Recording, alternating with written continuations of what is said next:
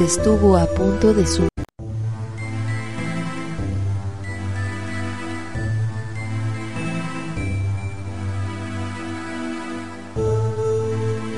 Hace mucho, mucho tiempo, el mundo de los hombres estuvo a punto de sumergirse en las tinieblas. Pero los pequeños Picori bajaron del cielo para ayudarles. Le dieron la luz dorada y una espada a uno de sus héroes. Con sabiduría y coraje, el héroe venció a la oscuridad. Cuando la paz fue restaurada, los hombres guardaron la espada como un tesoro.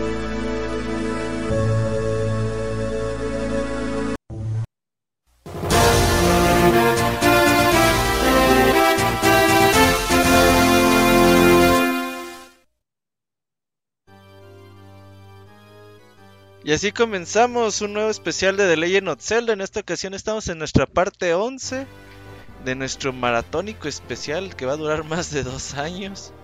Y en este caso vamos a hablar de The Minish Cap, eh, título lanzado en 2004 para el Game Boy Advance.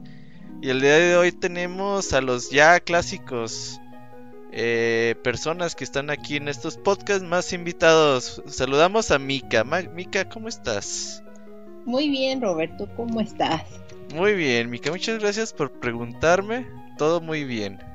Qué bueno que te pasas por acá.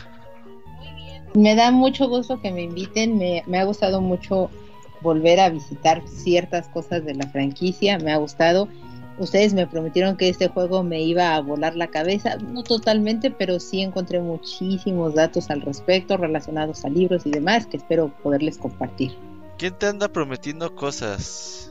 Pues Julio y Wonchis me dijeron, espérate que llegues a Minish y pues ya. No les hagas caso, no les hagas caso. Está bien, está bien. Pero bueno, sí les traje varias cosas que encontré. Qué bueno. Pero poder tener oportunidad de decirlas. Queremos oír tus comentarios. También tenemos al Camuy, ya lo escucharon. ¿Cómo andas, Camuy? ¿Qué onda, Robert? Muy bien, acá en un podcast más. es el número bueno, es el 11 o parte 11, como los tenemos anunciados. Y pues ya llegamos a lo que es la generación de Game Boy Advance por parte de Nintendo. Y pues un juego bastante interesante en su concepto.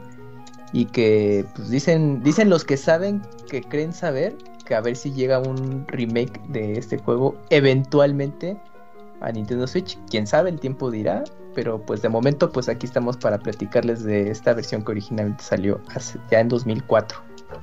Ya todo quieren que, sal, que salga en Switch. También tenemos al Wonchos. Wonchos, ¿cómo andas? Hola amigos, muy bien. Eh, emocionado por este juego que, me dio mucho gusto volver a jugar. Y, y jugarlo por primera vez en, en la tele, en pantalla grande. ¿Dónde lo jugaste? Ya... ¿Game Boy Player o qué? No, en lo compré en la eShop del Wii U. Ah, cierto, cierto. Es como un Game Boy Player en grandote, Robert. En 80 varos, creo que cuesta algo así. ¿Y Por qué tal? De hecho, me puse a jugar, a comprar, me gasté como dos mil varos en juegos ahí para el Wii U antes de que la cierren. Antes de, bien, antes de que cierre la tienda y que se descomponga el puto Wii U. Ah, esa es otra de Guanchis, cuidado. No, calla. Estas madres son bien delicadas, las ves y se descomponen. Pero si no descargas el emulador a tu PC, ya puedes decir, ya tengo el original digital. Ajá, ya te sientes menos sucio. Ajá. No es lo mismo, pero pues ahí está.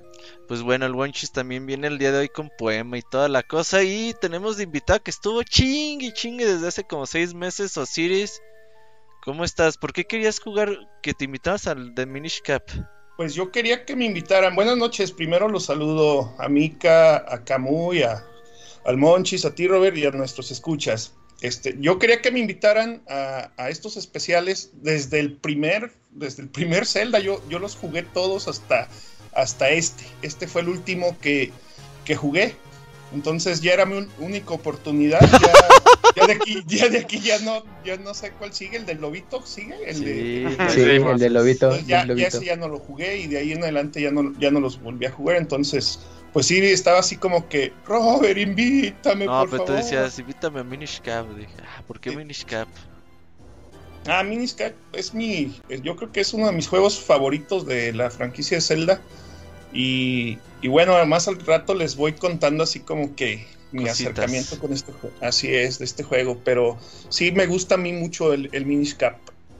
Perfecto, amigo. Qué bueno que estás aquí porque ayer ya estuviste en el podcast con reseña y el día de hoy estás regresando a Pixelania. Me da mucho gusto. Ya, me estoy congraciando con el señor Pixelania. Exacto, exacto. No es fácil, ¿eh? No es fácil. No, no. Y bueno, pues comencemos a hablar de The Legend of Zelda de Minish Cap. Juego lanzado en 2004, otra vez eh, pues de la mano de Nintendo y Capcom. Último juego que ya trabajaron juntos. Si recuerdan, pues la saga de Oracle of Faces y Season pues, también fue desarrollada por Capcom. Con Fujibayashi ahí a la cabeza de este título. Y pues, ¿qué te sabes, Kamui, de datos? Hoy vamos a hablar, preguntarle muchas cosas del Kamui porque básicamente me dijo que se quería robar este programa, sí, ya, descaradamente. Oye, No, no, no, antes, para antes, antes, pro- producido por Inafune, ¿eh?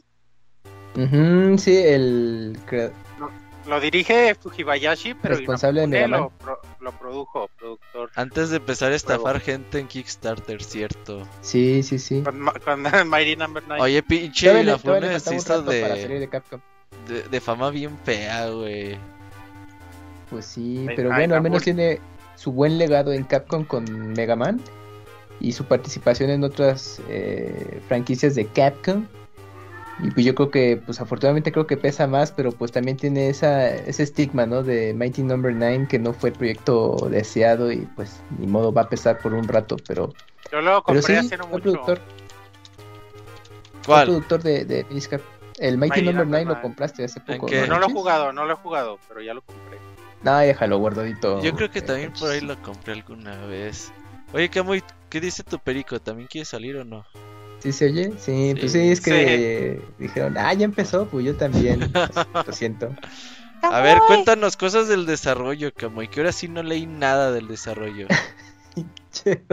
bueno, pues este juego es, pues prácticamente es el último que hizo el- la mancuerna de Nintendo Capcom con el desarrollo de Flagship.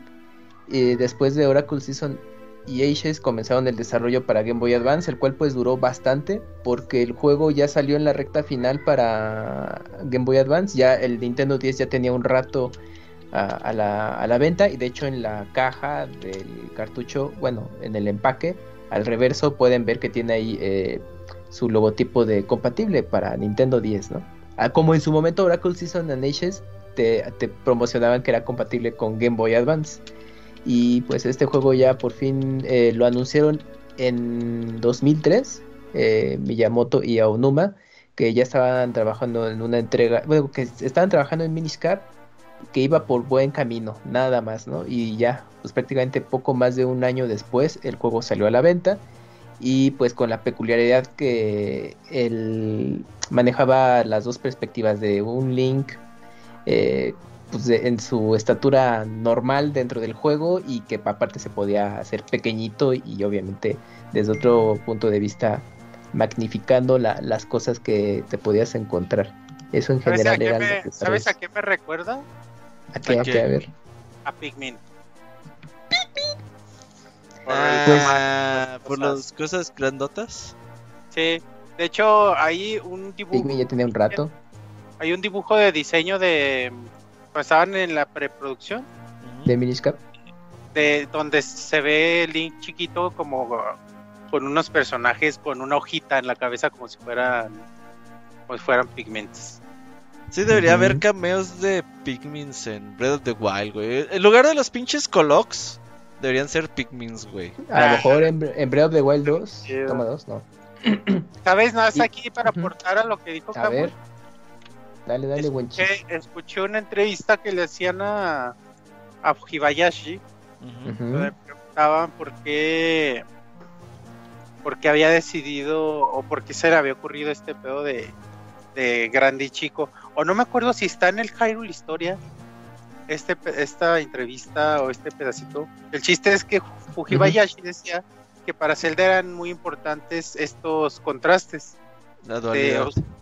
Ajá, las dualidades, oscuridad, luz, niño, adulto, y en este caso grande y pequeño, que, como que faltaba explorar esto y, y por ahí le quiso dar a ello. Y aparte, el, el juego, bueno, Force Wars eh, de Game Boy Advance, pues sirvió un poquito de prototipo en la dirección de arte, porque el juego eh, es muy similar, pero pues ya se ve mejorado por el paso del tiempo a lo que se vio en, en el minijuego incluido de A Link to the Past para Game Boy Advance.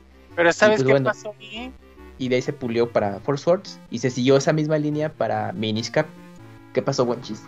Es que re- recuerda que, que habíamos platicado en el podcast pasado Ujú. que Capcom estaba desarrollando ya. Minish Cap Sí, sí, sí, desde antes. y Nintendo fue como que, a ver, espérate, antes de que hagas ese necesito que me hagas a un juego cooperativo y acá. Entonces por eso en Force Wars vemos Metieron muchos, cosas de Minish Cap. muchos de los elementos de Minish Cap. Ya los tenían Sí, sí, hechos, estaban trabajando en ello, incluido el sombrero. Aunque también ahí en el Hyrule Historia dice, quién sabe que sea cierto, que la idea del sombrero que te hace pequeño fue de Miyamoto para el Force Wars y la quisieron retomar acá.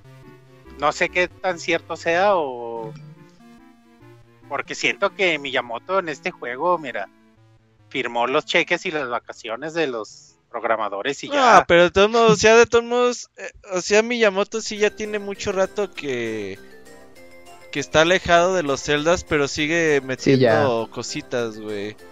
O sea, por Sí. ejemplo, eh, Pero en este, su no, bobo. o sea, en Breath of the Wild sí, en, en, lo- en los, en el que sigue en Twilight Princess, sí. En este, yo creo que fue desarrollo prácticamente de Capcom con alguna supervisión ahí espontánea, esporádica de Nintendo. sí, de, de cosas claves.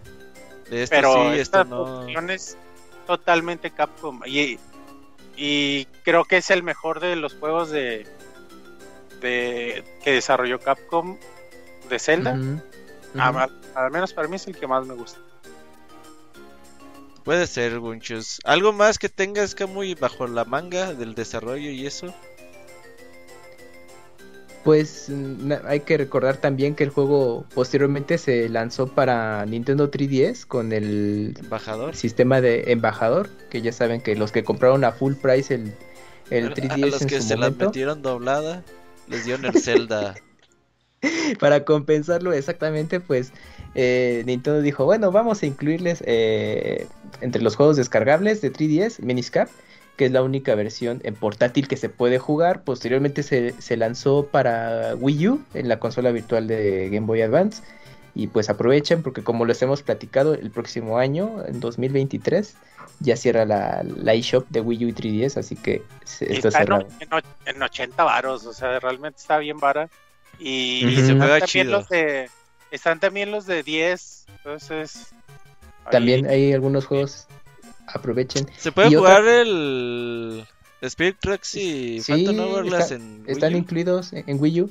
Órale. ya los compré, ya los compré a ver cómo se juega porque ese sí necesita huevo el stylus. Eh, en modo, Sí, sí. hay una pequeña recomendación. En el Gamepad lo puedes jugar modo, modo libro, o sea, en vertical.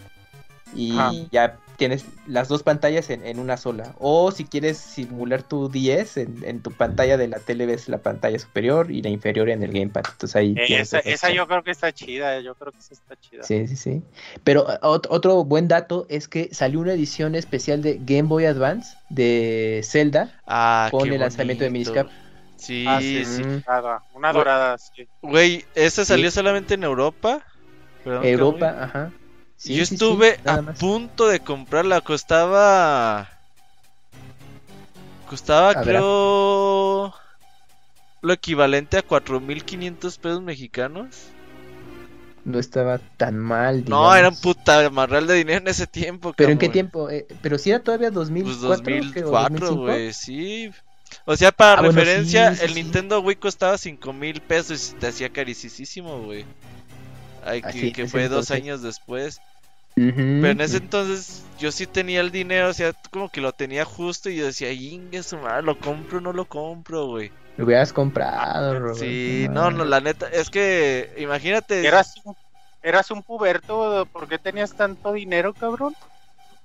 Ya Le estaba chambeando el Robert. papá, güey, le- No, le- que la verga. Le decía las clásicas mentiras de, ah, papá, me pidieron cosas en la escuela y... Pues así de, ah, pues que acaba de entrar a la uni, güey, así de, ah, me pidieron un libro, papá, cuesta mil pesos.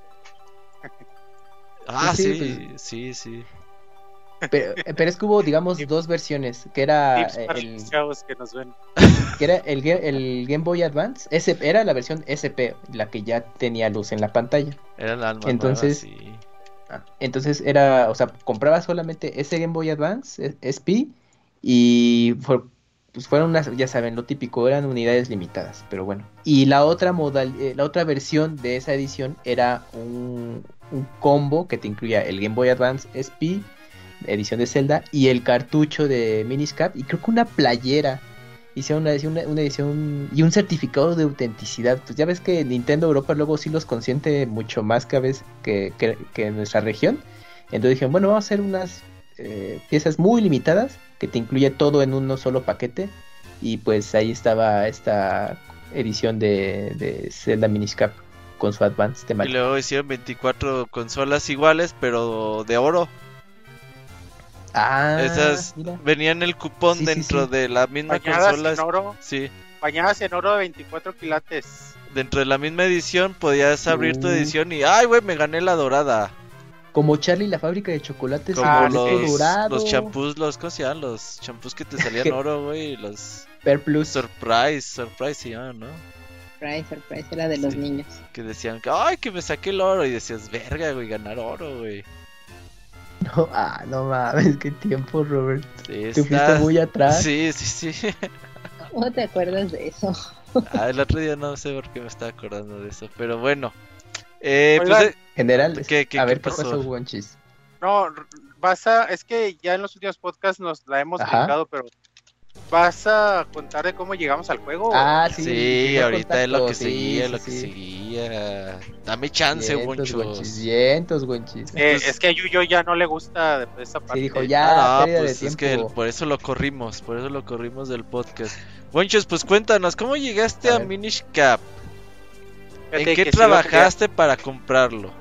Ah, es que fíjate, sí lo quería comprar porque como te preguntaba, pues en esa edad no tienes dinero, no tienes nada.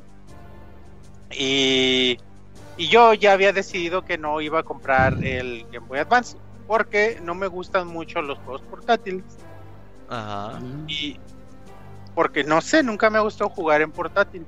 es de los míos. Dije y dije, "Eh, no, no lo voy a no lo voy a comprar ni modo y ya lo dejaré pasar. Pero eh, y no tenía dinero para comprar el Game Boy que creo que costaba como 1800 pesos el Game Boy Advance en esa época, pero era un chingo de varo, pues en esa época era era mucho dinero ¿Cuánto? para mí era como Sí, 1800 sí, o algo así dinero, sí. decía, no mames, ¿cuándo verga voy a ajustarlo? Y más el juego, que en esa época costaba como otros 400, 600 500 pesos. sí. Entonces dije, no, ni modo. Pero casualmente un primo mío eh, estaba haciendo una rifa de, de la iglesia de por donde él vivía. Rifaban dinero, rifaban dos mil pesos dos- o dos mil quinientos pesos. algo Casualmente así. rifaban un Game Boy Advance con A ve- Zelda. No, como Ay, 2000 güey. pesos y a 20 varos el boleto. Entonces le compré un boleto por ser buen primo, pero pasó el tiempo y a mí hasta se me había olvidado, o sea, y para mí era como pues, pues regalé cooperó 20 y- pesos. regalé 20 varos. Ajá. Pero no sé, pasó un mes o algo así y me habla, me dice, "Primo, ganaste." Dije, "No mames, ¿qué gané?" No, 2500 varos de, de la rifa del templo. Dije, "Ah, no mames, qué chido." Se los dono a los niños pobres. que si se los donas al padre, ¿no? Verga. Está bien, güey. Entonces con ese varo me compré mi Game Boy Advance y, Uf, y mi Minish Cap. ¿Dónde te lo compraste? ¿Nintendo Rento o qué? Sí, como en una tiendita de las, sí, en- de las clásicas de aquí. Dijiste, tengo, tengo varo, vámonos a la tienda de millonarios. Me los gasté, me los gasté en, o sea, cuando los recogí, fui a comprar mi Game Boy Advance. y mi Minish Cap. Y dijiste, y soy ateo. sí, se la pela. Y se echa a correr. y así llegué al juego. Sí, o sea, si no fuera por eso, nunca hubiera. Nunca, nunca lo hubiera jugado hasta mucho después, supongo. ¿Qué compraste? Un SP, ¿no? También, un Advance. Sí, eh, uno negro, un Game Boy Advance SP. Sí, ya me acordé que sí lo compraste. Y tengo, tengo otros cinco juegos, yo creo nada más. Que te digo, no soy muy de. No soy muy de portátiles. Es que los juegos están chidos, pero las pinches consolas a mí nunca me han gustado. Pero pues ese es Y- otro y- tema. Y han envejecido mal, ¿eh? O sea, yo quise empezar a jugar eh, Minish Cap en el Game Boy Advance SP. Y digo, ay, cabrón. Ah, o las consolas sí, güey. Pues pinches pantallitas, güey. El Y- y brillo. eso que- Ah, guanches. Y eso que, ¿Cómo y eso que ya mi, mi Game Boy ya trae, ya el SP ya traía la luz para poder jugar Ujú. de noche y así. Porque el Game Boy Advance normal no, No está traía, peor, sí. Estaba peor, güey, sí. No, no, sí, es ¿Y que el pedo versión? es que hoy en día traes tu celular en la mano, güey, pinche celular con celular 1080p, en güey, brillo para no dormir en toda la puta noche. Y pantalla de 6 pulgadas y todo el pedo. Y abres tu pinche Game Boy Advance y dices, sí, no, seas mamón. Sí, Pero- mucho la diferencia. El modelo original de Game Boy Advance es bastante cómodo, pues el tema es que no incluye luz. Y el SP, pues se te engarrotaban las manos por los botones LR. Y creo que el Game Boy Micro era como lo mejor de los, de los dos modelos anteriores, pero el problema, pues la pantalla era bien diminuta y pues había mucha queja de que es que no se ven las letras. Yo, no, Sí, nada, no bueno. sé, ¿Y sabes qué más, qué más no me gustaba a mí de mi Game Boy Advance SP? A ver, a ver, cuéntanos. No se podían conectar audífonos, te la pelabas. Ah, necesitabas un adaptador, muy cierto, sí. Entonces era de, ay, huevo, que se oía muy bien, ¿eh? O sea, sí se oía muy bien. Pero fíjate que a pesar de todo esto que les digo, ahora que, porque yo empecé a jugar esta vez eh, Minish Cap en mi, en mi Game Boy Advance SP, y los puros sonidos, o sea, me, me- me llevan a, a- a recordar y, o sea, realmente es muy bonito, los sonidos del Game Boy, es, Ah, sí me sí, claro. recuerdan a otra era. Y después ya vi la posibilidad de jugarlo en el Wii U y lo jugué así y lo disfruté muchísimo más. Además de que se ve mejor en la, en la pantalla grande y aprecias muchos detalles que quizá en la pantalla pequeña no aprecias. El sonido y todo. Pues está padre también, pero, eh, o sea, los recuerdos que, que me traen los sonidos del, del Game Boy Cuando lo Advance sí, prendes. sí es algo muy chido. Oye, Mika, tú acabas de llegar a este Minish Cap, ¿no? Eh, para jugarlo sí, de conocerlo no. Ajá. O sea, de hecho yo lo, lo ubico obvia- obviamente por Kamui, pero yo no contaba con la consola y no me acuerdo qué estaba jugando en ese momento o, o- o en qué me estaba entreteniendo en ese momento de la vida. Con Harvest Y- Moon. Ah, claro, y entonces por eso no, o sea, como que nunca le dije préstame el juego para jugarlo, ni mucho menos, eh, porque me clavé muchísimo con Harvest Moon. O la leche, y- leche, miel y pan. Sí, con miel y pan. Es que una chica también lo jugaba y me daba tips y así, pero bueno. Ajá, sí. Y este, y por eso ya nunca lo, lo jugué, pero siempre me llamó como la atención. Y ya en algún momento, muchos, muchos, muchos años después, cuando yo ya me hice de, mi consola, y eso como que lo olvidé. De, de repente tuve como un hueco en ciertos juegos que no, ya no los compré, no sé, no, se me, se me olvidaron o algo así, y pues ya no, no los conseguí, y este es uno de ellos. Y ahorita con los especiales, pues que ya se tenía la oportunidad para jugarlo y demás, pues ya lo compré para el Wii U. Y pues sí, me pasó lo, lo mismo que a Wonchis, o sea, me gustó muchísimo, aunque a mí sí me gustan mucho los portátiles, Wonchis, perdóname por eso. No, está perfecto. Sí, no, me eh, gustaría que me gustaran. a mí también. Oye, Osiris, ¿tú cómo llegaste a este título? Fíjate, Robert, que yo, eh, a diferencia de ti, que, que tú siempre traías dinero, yo, yo nunca traía. Entonces, eh, en la casa donde yo vivía, la, la señora donde- de la casa donde yo vivía se ponía los domingos en un tianguis. Entonces siempre le ayudaba yo a, a llevar ahí sus cosas que ella su- armaba ahí su, su, Su estanquillo. su- ajá. Y, y aprovechaba yo para, para andar ahí este, viendo a ver qué encontraba. Y me lo encontré en un puestecillo así como de. De de, chácharas. de chácharas, de fierros y cosas así como que así todo raspado. Es más, yo me acuerdo que, que la etiqueta estaba así ya toda, toda rota y, y- Desgastada. y- ajá, bien gastada. Y como que, y, y el señor ni sabía ni qué era, así como que, no, pues aquí voy a aprovechar. Pero como que me la andaba jugando de que a lo mejor no funcionaba. Dije, chinga, si me la llevo y no, y no funciona. Pues bueno, como quiera, sí, no me acuerdo el precio, pero fue así como que una, una ganga. Una ganga. Ajá, ll- llegué y, y lo puse en mi, en mi Game Boy. Y ya cuando vi que dio la pantalla de inicio dije, ya chingué aquí. Yo, yo compraba las revistas de Club Nintendo y entonces yo veía que el juego estaba padre. Pero no, ya cuando lo empecé a jugar, pues me, me gustó bastante y, y ese me lo llevaba a la chamba. Y, y cuando no me veía mi jefe, pues me ponía, me ponía a jugar ahí mi, mi Zelda. Entonces, este, pues me gustó mucho. Les decía ahorita a los muchachos que yo la primera vez que lo acabé, pues no me acuerdo cuántas horas le metí, pero me tardé mucho porque le quise sacar así todo, absolutamente todos los, los secretos que había en el juego. Y ya ves que hay una parte que hay que sacar figuritas, quise sacarlas todas, o sea, quise sacarle el 100%, pero después me, me lo robaron y nunca lo pude terminar este, Al ya al 100, ajá. Y ya posteriormente, ya pues años después, lo volví a encontrar por ahí, en- en- creo que en una tienda de empeño. Otro, no era el mío, El no era el que me había robado. No, no era el mío, porque ese sí estaba ya con su, con Estampita. su estampita bien y todo. Y ya lo, ese ya lo pude jugar bastante, ya bien, acabarlo y todo. Y, y al último ese se quedó mi hermano, con él se lo regalé al cabrón. Hiciste bien, amigo. Quítaselo, quítaselo, quítaselo.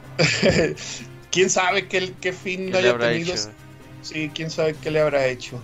Pero pues que luego de repente mi carnal, él, él este ganaba más, más que yo, siempre traía dinero el cabrón, y luego de repente llegaba y me decía, ah, pues andaba en tal lugar y vi este juego, ten, te lo regalo, y siempre de repente llegaba y me regalaba juegos, me, Sí, me estuvo regaló bien. muchos juegos. Entonces, ese de Zelda, el, el Minish Cap, siempre me veía jugando. ¿Y, y qué, qué tal está? Le digo, no, hombre, está bien padre. A ver, y ya que lo empieza a jugar y le gustó, y, y se préstamelo, no, hombre, te lo regalo. Y ya se lo di al cabrón. Y al Ah. último no supe, no supe qué, qué fin haya tenido. Eres un gran hermano, amigo. Así es, Robert. El, el- brother. Oye, ¿y tú, Camuy? Tú sí eres de esos güeyes día uno, ¿verdad? No, no, no. Ojalá y fuera día uno. Que le platicaba a Yuyos eh, hace unos días que yo sí conozco a alguien que era día uno de, de esos años de GameCube, Game Boy Advance.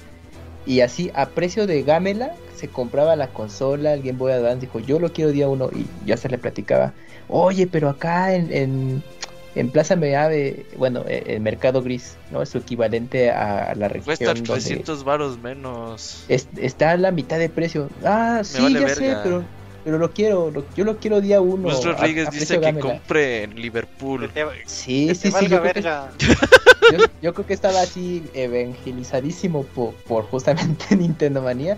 Pero bueno, pues ya a final de cuentas él juntaba su dinero y se daba su lujo de ir, llegar así eh, en el fin de semana del lanzamiento de la consola respectiva, compraba, llegaba a su casita y vámonos, ¿no? Y dije, ah, pues bueno, pues quién fuera tú.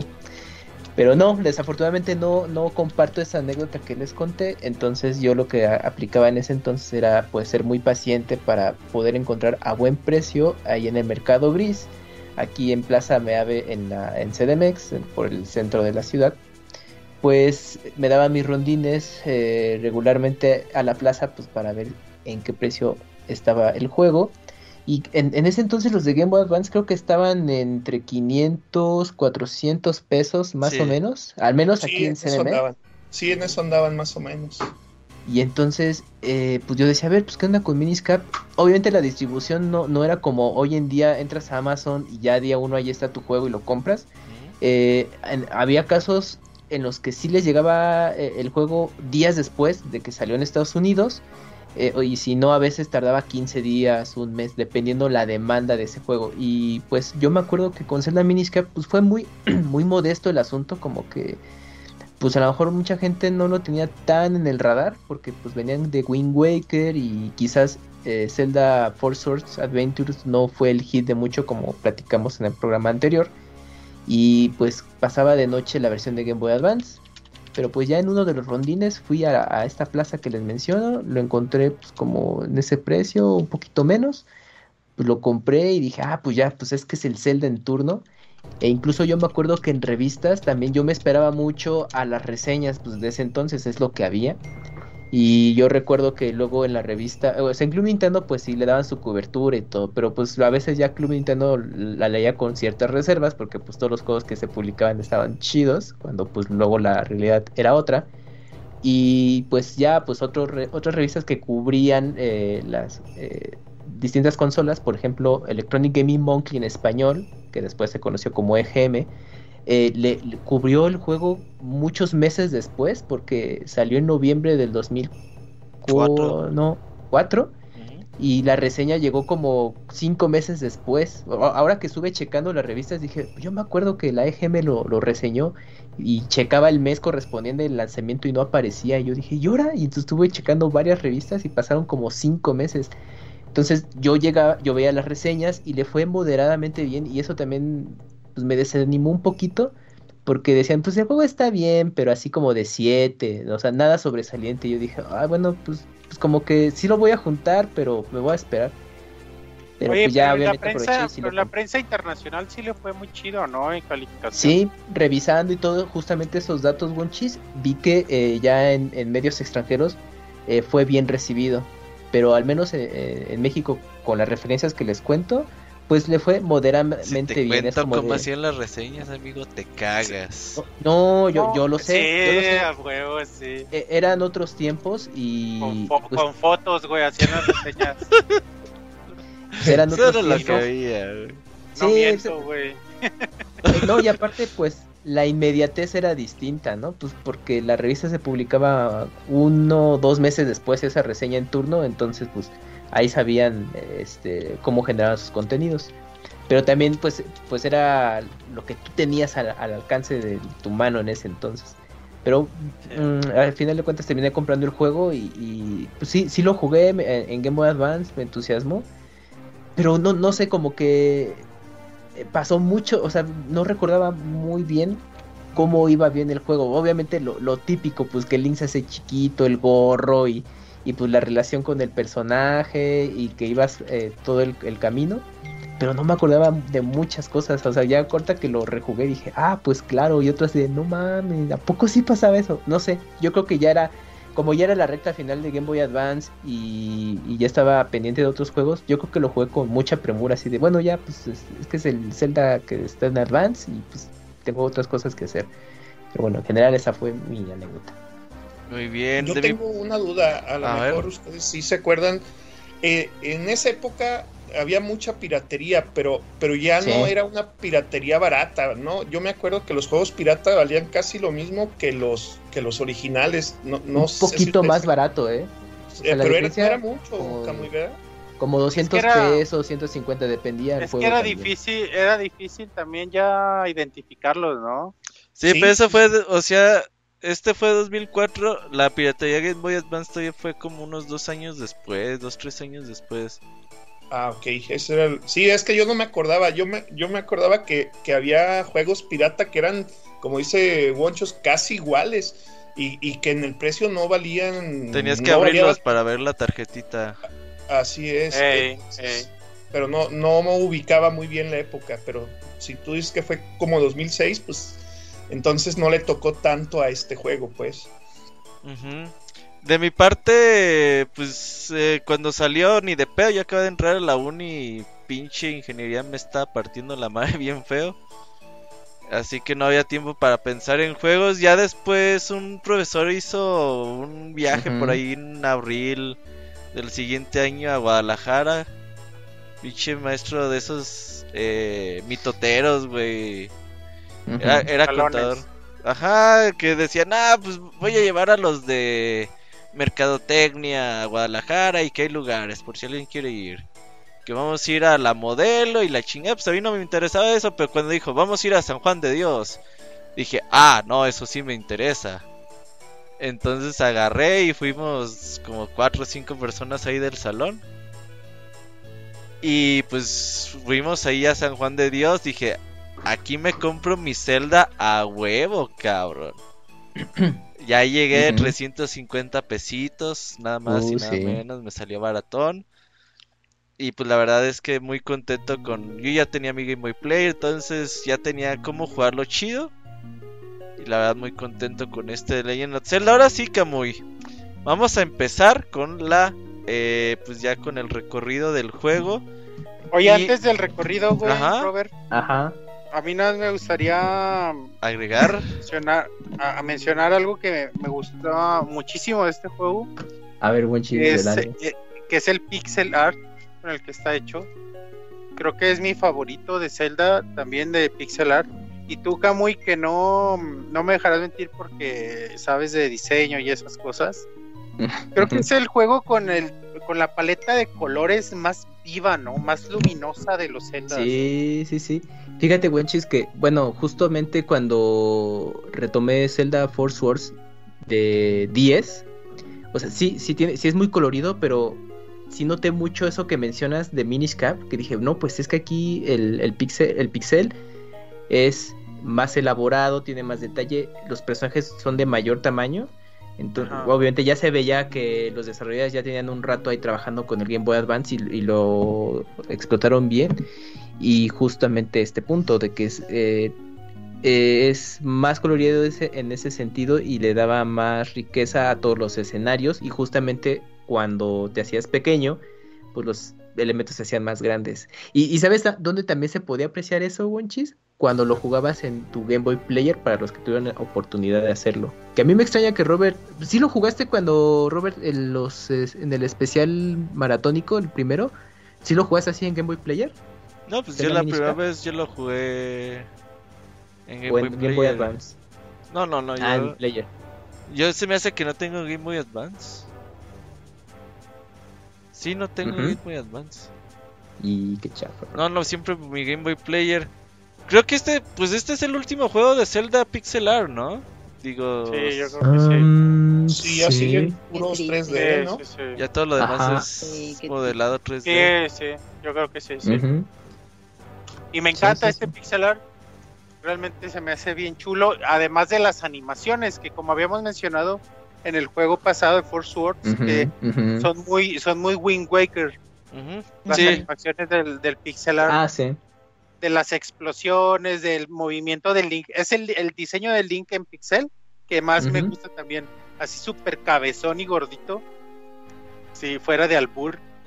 Así se me hace bien bonito, güey. Realmente se me hace bien chulo Link así. Y, a- y al principio sale sin gorro. Y, y cuando camina ah, se sí. el gorrito, está Se también. me hace, se me hace precioso en las animaciones. Aparte que conservaron de, de Wind. Waker, perdón, Wenchis, que, que conservaron de, de Wind Waker también como el que sea muy expresivo.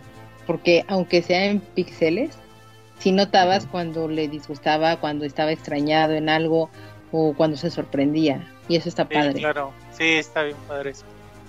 sí, sí está bonito. Sí, el diseño de arte está muy cabrón en este juego. Y bueno, eh, comenzando con la historia, algo que pues, te empieza a contar que la oscuridad está en el mundo, pero pues llegaron gente del cielo y pues empezaron a combatir esta oscuridad. Digamos es una historia sencilla, pero cuando salió Ujú. Skyward Sword decías, gracias mamón, Ajá, el sí. juego está directamente relacionado con Skyward Sword, porque este juego por mucho tiempo fue el, el juego pues que estaba pues en la primera parte de toda la cronología, ¿no? Este era Ah, el sí. juego que comenzaba todo, ya después que llegó Skyward, Skyward Sword, dije, y que lo relacionan con eso, pues de que te hablan cosas de pues de gente que viene en el cielo. En el juego, pues en las últimas partes ya estás en el cielo. Entonces dices, ah, no mames, ya toma mucho sentido pues la historia después de, de Legend of Zelda Skyward Sword, que hablaremos de esto uh, mucho tiempo después. Pero a mí me gustaba año. eso. Es una historia sencilla, pero que ya después de Skyward Sword recobró mucha importancia, ¿no, Kamui? Así es. Pues mira, pues justamente con esto damos pie a cómo es el recorrido. Rápidamente les cuento. Ahí si tienen ideas o preguntas, aguántenmelas para que justamente este, el, el camino del héroe sea lo más breve posible y ya justamente nos debrayamos con qué nos pareció, qué no nos gustó. No, te vamos a interrumpir, Camuy. Bueno, vamos rápidamente. Miren, como mencionaba el Robert respecto a la historia, pues aquí es que contaba la leyenda que hace mucho tiempo, pues el mundo humano estaba al borde de ser devorado por las sombras, así que pues del cielo aparecieron los Minish y ayudaron a la, humanidad para brindándoles dos elementos que era la luz de dorada y la espada a su héroe en turno con ropaje verde. Y pues bueno, esta oscuridad se eliminó y se conservó en un cofre y estaba a, eh, pues encerrada, digamos, con la espada Minish, que evitaba que se esparciera esta oscuridad. Así que cada 100 años en el mundo de Irule se llevaba a cabo un festival justamente para conmemorar esos eventos y al mismo tiempo se abría una puerta que conectaba a ambos mundos. Y pues obviamente ahí vamos a ver que ya aparece Zelda, quien va a visitar a Link, porque pues ahí te dan a entender que son amigos de hace mucho tiempo y pues para ya pasar un rato ahí en el festival. Así que pues va a visitarlo con, con el herrero, que resulta que es su tío. Eh, y este y se lo, abuelo, se lo lleva a su abuelo, ah, gracias manches, que es su abuelo y se lo lleva para para justamente al pasar un rato en el festival y también llevar un eh, entregar la espada al rey de Irule que le encargó al abuelo de Link. Esta espada sería un premio para eh, un torneo que hacen de, de lucha eh, con espadas y el vencedor pues le otorgan esta espada que fue forjada para el evento y también la oportunidad de, tocar la espada Minish, así muy al estilo de eh, la espada del rey Arturo, más o menos era este asunto. Pero pues resulta que... perdón si te tengo que interrumpir. sí, dime, dime. Qué chulada de inicio esta y qué bonito antes de Skyward Sword no habíamos visto tampoco esta relación Zelda-Link de amistad, que se ven que son cuates, que, Zelda va por él a su casa y que el abuelo le dice, ¿cómo? Si tú eres una princesa no deberías venir. No, es que quiero que Link me acompañe. O sea, toda esta relación de Zelda con Link de amistad se me hace bien bonita en el juego. Y toda esta primera parte de inicio, de cómo llegan al festival, y Zelda está toda emocionada visitando los puestos y corriendo. Y tú también te emocionas por la cantidad de colores, por la rola tan preciosa del inicio. y, todo esto del festival, también nada más quería mencionarlo. sí, es un tutorial muy bonito, ¿no? Bien chido. Sí, sí, sí, pues como todas las entregas pasadas, justamente sirve de tutorial porque ahí, cuando ya llegas al festival, tienes un minijuego donde consigues Zelda, para Link el escudo. Entonces, pues ya llegas ahí, un, eh, tienes un poco de interacción y ya te, das una idea de cómo funcionan estos minijuegos. Oye, y aquí, perdón, aquí el, el buen no odia la celda de este juego. No, la adoro. ah, el del otro, ay, está, está, bien, está, bien, chida, está bien chida. Sí, te pasas, Wonchis, ¿eh? Sí. Pero sí, pues tiene ahí su encanto. Pues se la pasa hecha piedra casi todo el juego, entonces. Sí, sí, de hecho. Pero con este inicio me ganó. Con este sí, porque ahí, ajá, porque ahí ves la relación de ambos personajes ya en un, en un plano ya más casual. Ya no es tanto de princesa y héroe.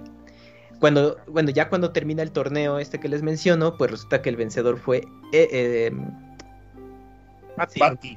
Bati, gracias. Eh, fue, fue Bati y, bueno, pues Bati tenía sus, sus, intenciones oscuras y dijo, no, pues ahora es mi momento y libera la espada Minish de este cofre que continúa toda la oscuridad y pues la termina liberando.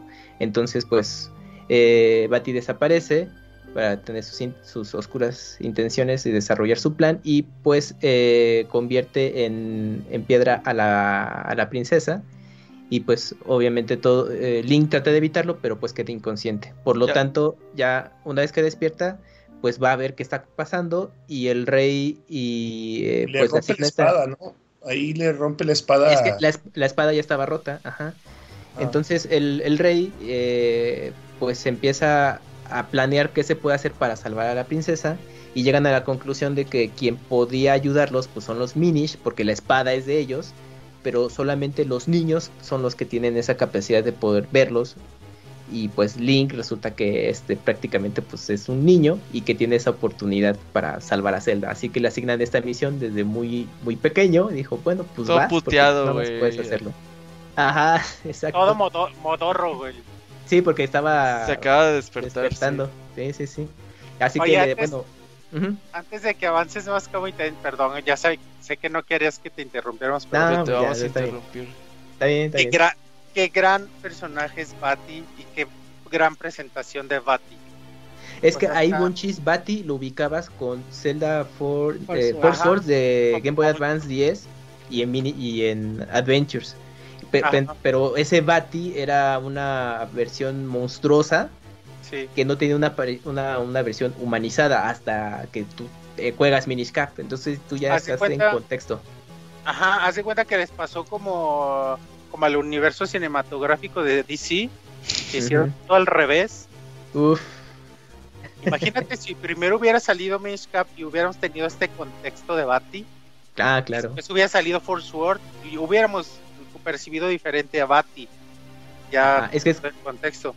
Es que es como, Pero- como te platicaba, Wonchis, pues Force Swords de Game Boy Advance sirvió de prototipo, sí, o sea, to- tomaron ideas de Miniscap, las implementaron, pero el prototipo vino de ahí, y, y yo creo que todavía en el desarrollo Bati no tiene una apariencia como tal, sino era la versión que conocimos en esas entregas, y ya en Miniscap, pues ya es como lo, lo ubicamos, pues esos juegos Sí. sirvieron de precuela, más bien Y para me- Miniscap.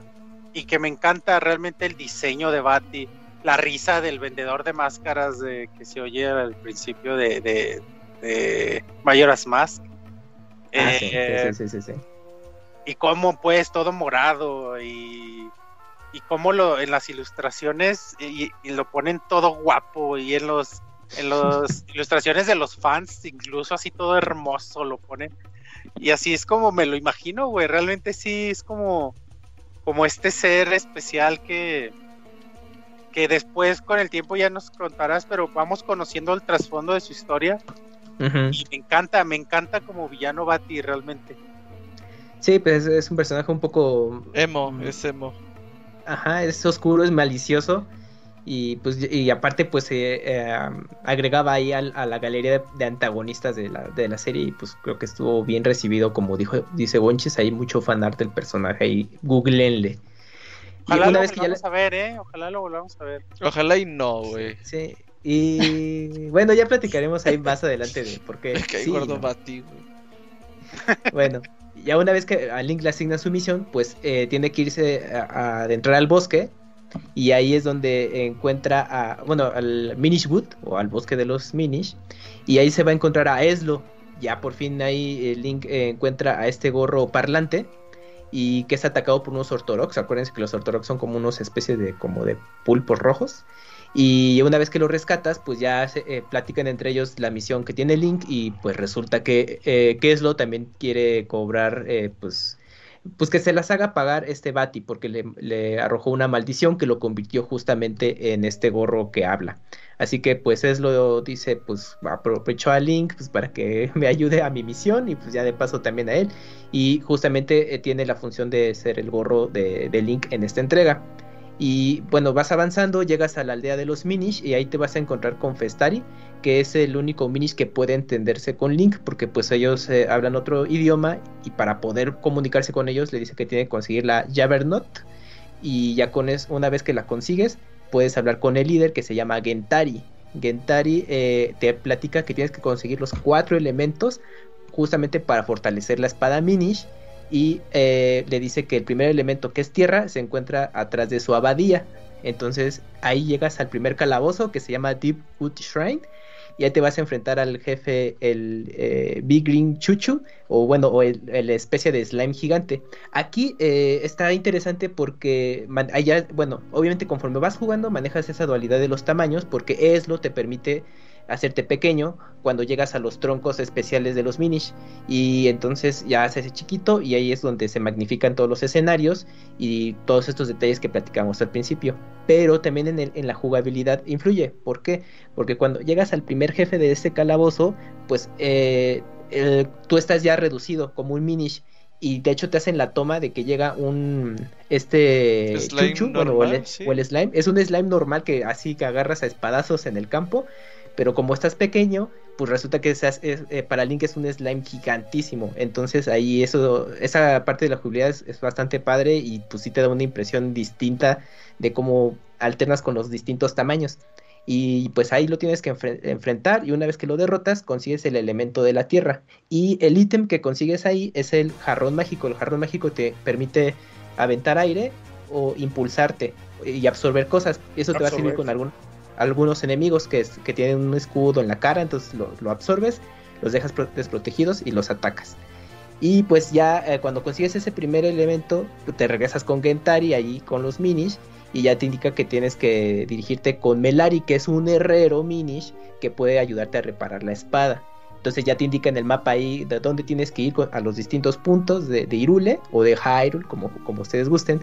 Y entonces pues ya ahí vas con la búsqueda.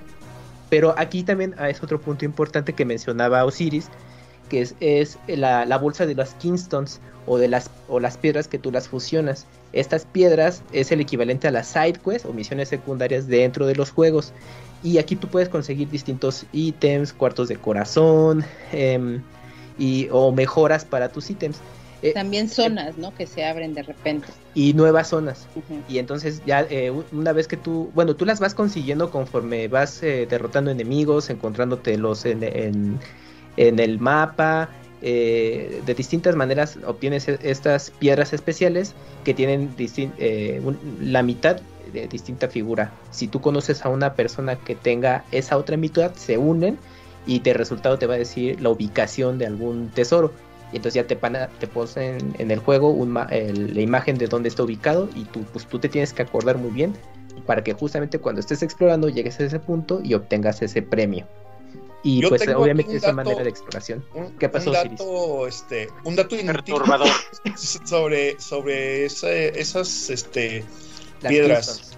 Ajá, eh, en la antigüedad eh, existía, eh, se le llamaba un símbolo, símbolo, que era prácticamente una piedra o una, eh, pues un, pe- un- un pedazo de amuleto, por decirlo así, que lo partías en dos y, y era como hacer una promesa de que ibas a, a regresar. Por ejemplo, los que se iban a la guerra le, le dejaban una mitad a su, a su esposa y se iban a la guerra. Entonces, con la promesa de que cuando volvieran iban a unir ese, esa, ese símbolo o esa- ese amuleto, esa piedra. Y, y con el paso del tiempo se fue, se fue como que relacionando como, como a, a establecer un lazo de amistad o un lazo, este, un compromiso, lo, lo que después sería un compromiso, pues, de, de, de volver o, o de, o de que cuando nos volvamos a juntar, eh, cuando Ujú. pase el tiempo y nos volvemos a juntar, vamos a juntar nuestras, nuestras piedras o nuestro, nuestras mitades. Entonces, eso ya, ahorita pues hay, hay este, colgantes que son así la mitad de un corazón y se lo das a tu novia, no sé. Pero Sí. viene, todo viene de, de eso, de esos De esa onda. eh, símbolos. Ajá. Dato inútil proporcionado por mí. No, pero ¿de dónde? ¿Me recuerdas de dónde viene la tradición? Eh, es de la antigüedad, no sé si de los romanos, este, pero era de, lo, de cuando los guerreros partían de, de su pueblo a- hacia la guerra, pues. Posiblemente esto, perdón, esto pueda venir un poco de la cultura celta, porque también recuerda que en esa cultura utilizaban mucho la, la lectura de runas Las y ese runas. tipo de, de cuestiones, y estas piedras están un poco relacionadas a este tipo de, de simbolismos y cosas por el estilo, y también lo que comentó Siris, que también tenían como este tipo de costumbre, y sobre todo porque se iban a guerras o cosas por el estilo, muy en la parte nórdica, y pues era una manera de cómo regresar o, o decir espérame ahora que regrese o cosas por el estilo. Es casi seguro que pueda venir de ahí, pero bueno, no, no sabemos exactamente de dónde toman todas las Exactamente, referencias. Oigan, entonces ahorita que estamos con datos curiosos, tengo uno antes de avanzar más, antes de avanzar más sobre. Eslo. Eslo ah, está, no sé si esté basado en él, pero se parece mucho al sombrero de, de la película Gryffindor. Labyrinth. Labyrinth, no. ¿Han visto Laberinto? No, con David a ver. Bowie. Uy, A sí, sí, sí. ver, He tenido David. oportunidad de verla. ¿eh? La película Laberinto es de esta. ¿Cómo se llama esta chica de. de. drogadicta, güey? Astuas, ¿cómo se ¿Cuál? llama? Requiem Ah, Jennifer. Connelly. Jennifer, Jennifer Connelly. Connelly. Entonces es de Jennifer Connelly de Morrita. Y el malo es David Bowie. y la música de esa película la hizo David Bowie. Y hay un sombrero En esta Oslo. En esta película, eh, igualito, igualito en, en- en- en imagen y en, y en actitud, en personalidad. Entonces en esta película tiene que recorrer un laberinto Jennifer Connelly para rescatar a su hermano bebé. Y en este recorrido eh, se encuentra un señor, un viejito con un gorro idéntico a Eslo. Ah, ya, yo ya, lo ubiqué. Es viejísima esa película. Y ha de ser como de los noventas. Sí. Yo creo que es como de finales de los Más. 80. Más, sí. conchis. Un Sí, ya, ya lo. Sí, puede ser. Está preciosa, ¿eh? Y lo más por la música de David Bowie. Entonces, Soy un chequenla. pollo. Trae un lo pollo de sombrero. Ajá. Veanla, Oye, vean la película. Y gracias a Dios, Ah. pues, este juego, pinche Eslo no habla, güey, porque si no, hijo de su puta madre, qué enfadoso sería. De hecho, puedes tú le platicar con él. O sea, tú decides si platicas con él con el, el botón L, si no mal recuerdo. Y entonces, de, de pronto, nada más te sirve de recordatorio como de No, a es dónde tienes que ir. Se le Tienes que ir al norte. ¿Con sí. Select? Mm, Sí. Ya, ya, ya. o sea, Por eso Nintendo no va a hacer remake, porque pinche Eslo es bien enfadoso. sí. Ah, sí, es- pues es qué que- bonito. La, la película que dice es Wonchis es de 1986. Sí, No sí, yo me acuerdo que es viejísima esa Sí, película. los Sirius ya tenían La- tres hijos, ya. pero- Yo, yo ya iba a la universidad. Sí. Pero está, está muy buena, ¿eh? Realmente se los recomiendo. Sí, buen la, dato, buen la la pasaban en Canal 5 a cada rato. no, certificado de la perdí. Y Ah, tienes como tu Cinépolis. ¿Qué? ¿Garantía Cinépolis? Garantía Wonchis. sí. ¿Garantía Wonchis? Ay, güey, ese No, sí está bien padre. Nada más que salen unos pinches monos que en aquella época a mí sí se me hacían muy hippies. Bueno, pues en la Sí, es, que época. es de este, es este estilo, ah, este estilo de Jim Henson. De hecho, la película creo que toda la animación es de Jim Henson. Entonces, Ah, sí, creo mira. que es de Jim. Dice Scroto en el chat que van a hacer especial de Rematch de Labyrinth. Dice, dice No, Scroto que pues. no, está, no es tan fan de la película que, Wonchis. que ¿Qué me invite, que me invite al, al Dream Match. Turín Matsu. Todos los. Bueno. eh, eh, at- atentos al, al la cuenta de Twitter de Scroto no cuando haya nuevo. Ajá. Lo siento, Scroto. Ya sé que estás aquí en el chat y escucha este, este, este disclaimer. Pero escuchen Dream Match muy bueno y ya habla de juegos de pelea y anime. Bueno, una vez que ya conseguiste la, la bolsita de, para fusionar las Kingston, eh, posteriormente consigues también el Boomerang y el Spin Attack ahí con un maestro arte marcialista que te va enseñando distintos movimientos. La pero este. Spin Attack. Ah, Ajá, exacto. Que justamente hay personajes que evocan a, de- a Wind Waker y pues son, son similares en el, en el diseño, en el comportamiento o en su eh, oficio. Entonces es- también viene algo muy familiar este asunto. Eh, y por la po- también te remonta. y la música, la música porque también usan banda sonora de Wind Waker y algunas también de Ocarina of Time, entonces ahí es un mix muy bonito en ese sentido. Eh, pues ya más adelante consigues también las bombas que te van a ser de utilidad más adelante. Entonces ya una vez que Link y Eslo se dirigen, se tienen que dirigir al Mount Crenel o al Monte Gongol en español. Si, si tuviera Yu- Yuyos dice, no mames, ¿por qué así? Lo siento, saludos a, a Yuyos. Bueno, en el En camino... pues, te España sí está en español, ¿verdad? Este juego. y llegó en español el juego, sí, en Game Boy sí. Advance. Entonces ahí, ahí chequen esa traducción peculiar. Ya en el camino te encuentras a un Deku, ahí vas a conseguir tu primera botella y vas a conseguir el anillo Grip, eh, bueno, Grip Ring, que es el anillo escalada, y con esto vas a subir pendientes y vas a poder llegar a la mina, bueno, a Melaris Mine o a la mina de Melta, que son los donde están los herreros eh, Minish. Ahí pues vas a conocer a este personaje, te va a decir que él fue el maestro de tu abuelo y que pues te va a ayudar a reparar la espada, pero necesitas eh, en, eh, dejársela un, un tiempo, mientras que pues tú vas a conseguir el segundo elemento. Por lo tanto, llegamos al segundo calabozo que es Cave of Flames y ahí te vas a enfrentar al jefe principal que es un Gleerock, que es una especie de dragón. Que de hecho cuando yo lo jugué me recordó un poquito a un, o sea, un Pokémon en, en su apariencia, no, no a ninguno en particular, nada más a mí me recordó eso un poco. Y ahí te vas a conseguir el elemento de fuego. Y el ítem que te va a ayudar a pasar es el Cave of Pachi o el bastón al revés que te permite voltear cosas. De hecho, eh, en tu recorrido vas a encontrar los troncos donde el Link se va a hacer pequeñito, que necesitas justamente voltearlos para que puedas subir eh, encima de ellos y hacerte chiquito. Entonces sí te va a servir. ¿no?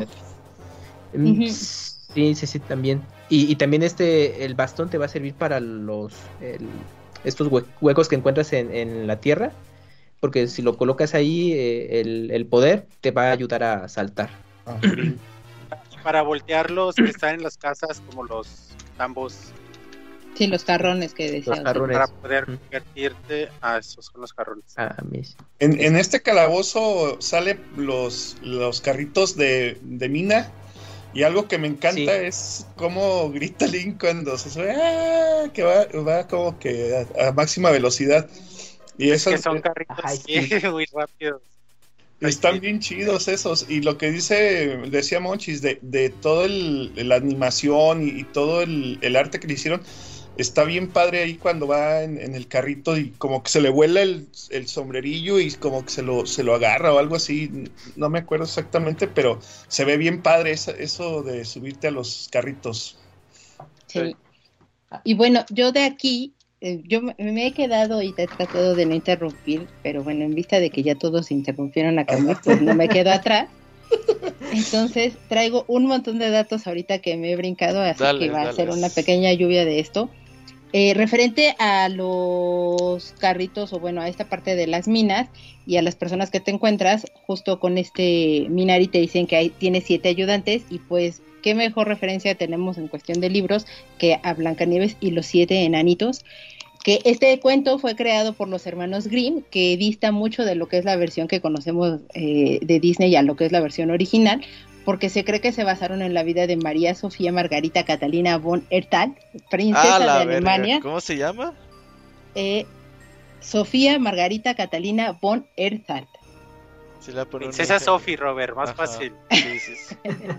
Es la princesa de Alemania y en su región existían minas muy estrechas conocidas como las minas de Bier, por lo que como era tan pequeño el espacio o tan reducido, pues ahí los que tenían que trabajar eran niños que llevaban gorros de colores para proteger, que no sé cómo puede, un gorro te puede proteger, pero bueno, el gorro te protegía de les protegía la cabeza de los golpes.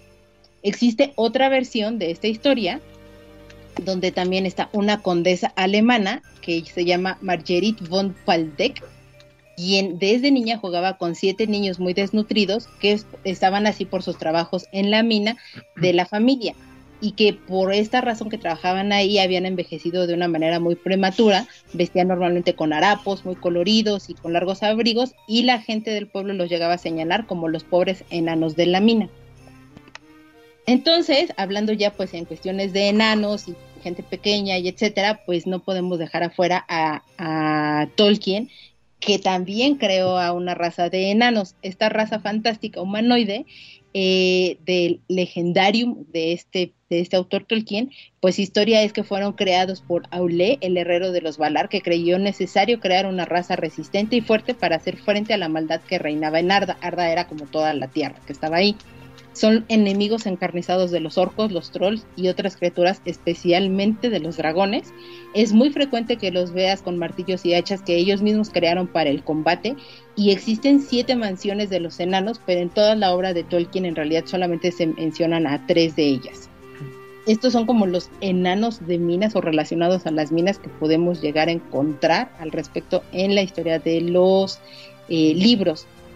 Y hablando de gente pequeña, porque pues los minis y el herrero eh, es uno de los minis, pues ahí también tenemos muchas referencias de libros. Entre ellos tenemos a los Borrowers, que si ustedes son seguidores del estudio Ghibli, recordarán a la película de Arrietty y el mundo de los diminutos, pues esa película está basada en este libro, que es una novela fantástica para niños de la autora María Norton, que fue publicada en 1952. Esta historia habla de una familia de personas diminutas que viven en secreto en las paredes o en los pisos de las casas inglesas y tomaban prestado, muy entre comillas, los objetos de las personas grandes para ellos sobrevivir.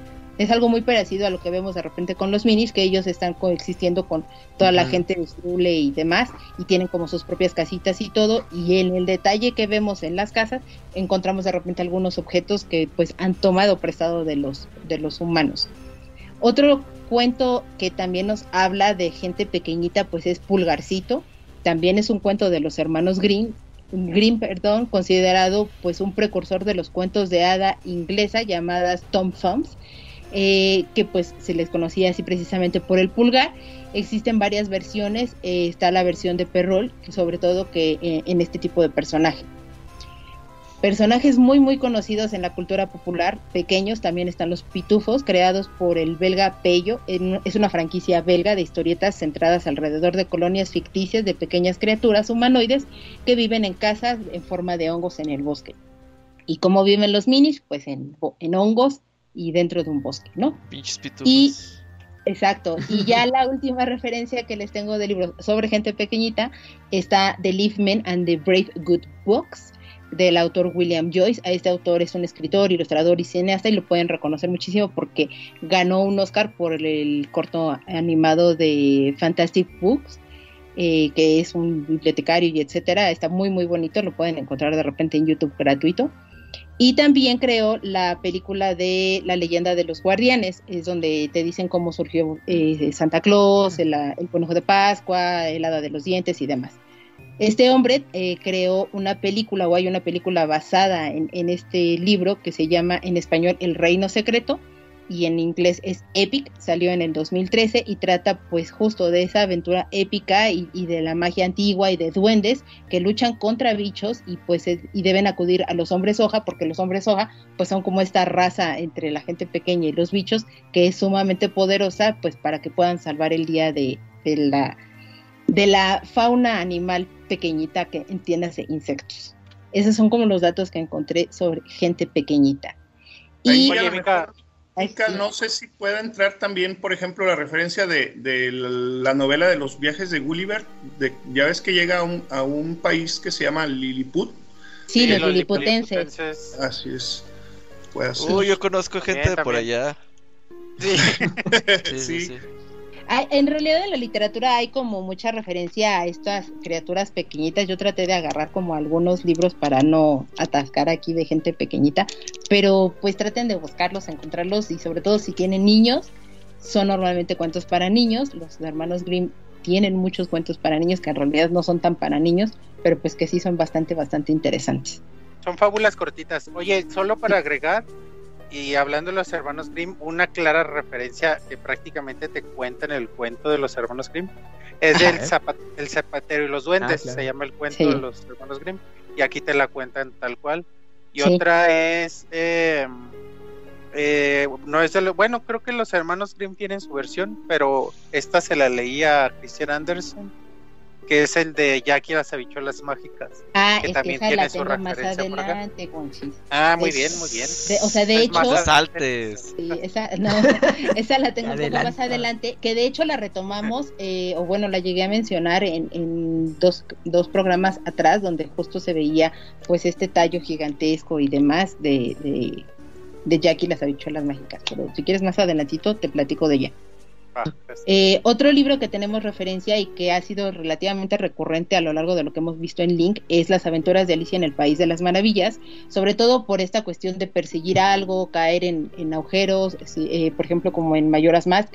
Y bueno, aquí la referencia que a mí me remitió más grande es cuando Link se hace pequeñito para una vez que ya conoce a Eslo y le da esta habilidad, porque pues te recuerda mucho esta cuestión de cuando Alicia se hace pequeña y se encuentra eh, con una puerta que tiene que comerse una galleta o beberse una botellita, ¿no? En la botellita siempre dice bébeme, la galleta siempre dice cómeme.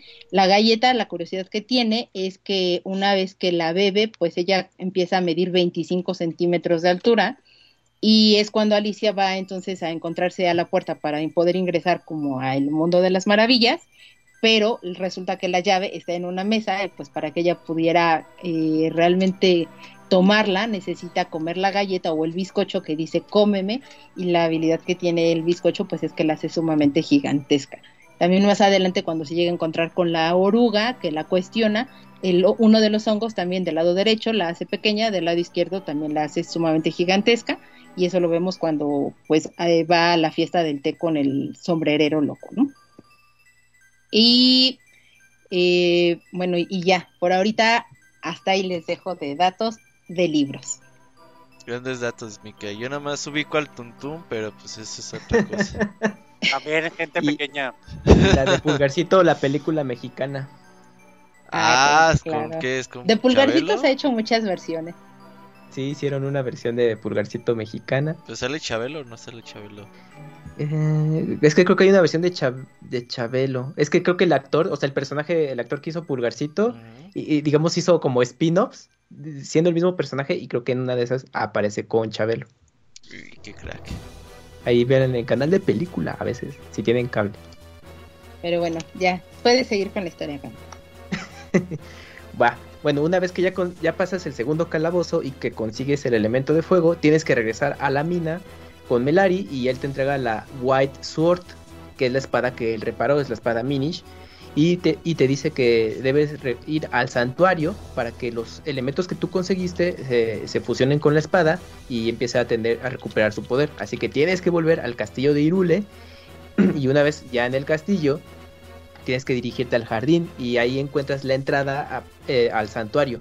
Ya adentro colocas la espada, así ya saben, mover a la Ocarina of Time, pero pues en 2D. Y eh, ya en el pedestal se fusionan los elementos, se consigue la habilidad para que Link se pueda dividir, dividir en dos. Guiño, guiño, Four Swords, ahí está la idea. Y eh, una vez que sales del santuario te topas con Bati. Entonces ya es su primer encuentro Link, eh, Eslo y Bati. Y pues ya resulta que Eslo pues eh, se burla de Bati, digo al revés, Bati se burla de Eslo porque pues no ha podido romper la maldición que, que le echó. Y pues ya ahí se revela que Bati era alumno de Eslo y, y que y Bati era un Minish que se corrompió por el egoísmo de los humanos. Así que roba el sombrero que le da poderes, que era de Eslo, y lo transforma en un gorro. Así que pues eh, una vez que se retira eh, Bati, pues Eslo habla con, con Link de que los Minish ofrecieron un par de regalos a la humanidad, que es la espada Minish y la, y la luz de la fuerza, la cual Bati desea para poder hacerse más poderoso. A final de cuentas, pues bueno, ya eh, Eslo le pide a Link que, que tienen que conseguir el tercer elemento y tienen que dirigirse a Castor Wilds y así eh, evitar que al menos que Bati se haga del- de, la luz de la fuerza. Oye, Mientras tanto, solo mencionar lo que, que está padre que le den trasfondo a los villanos. Y en este caso, este, esta historia de Bati se me hace muy linda.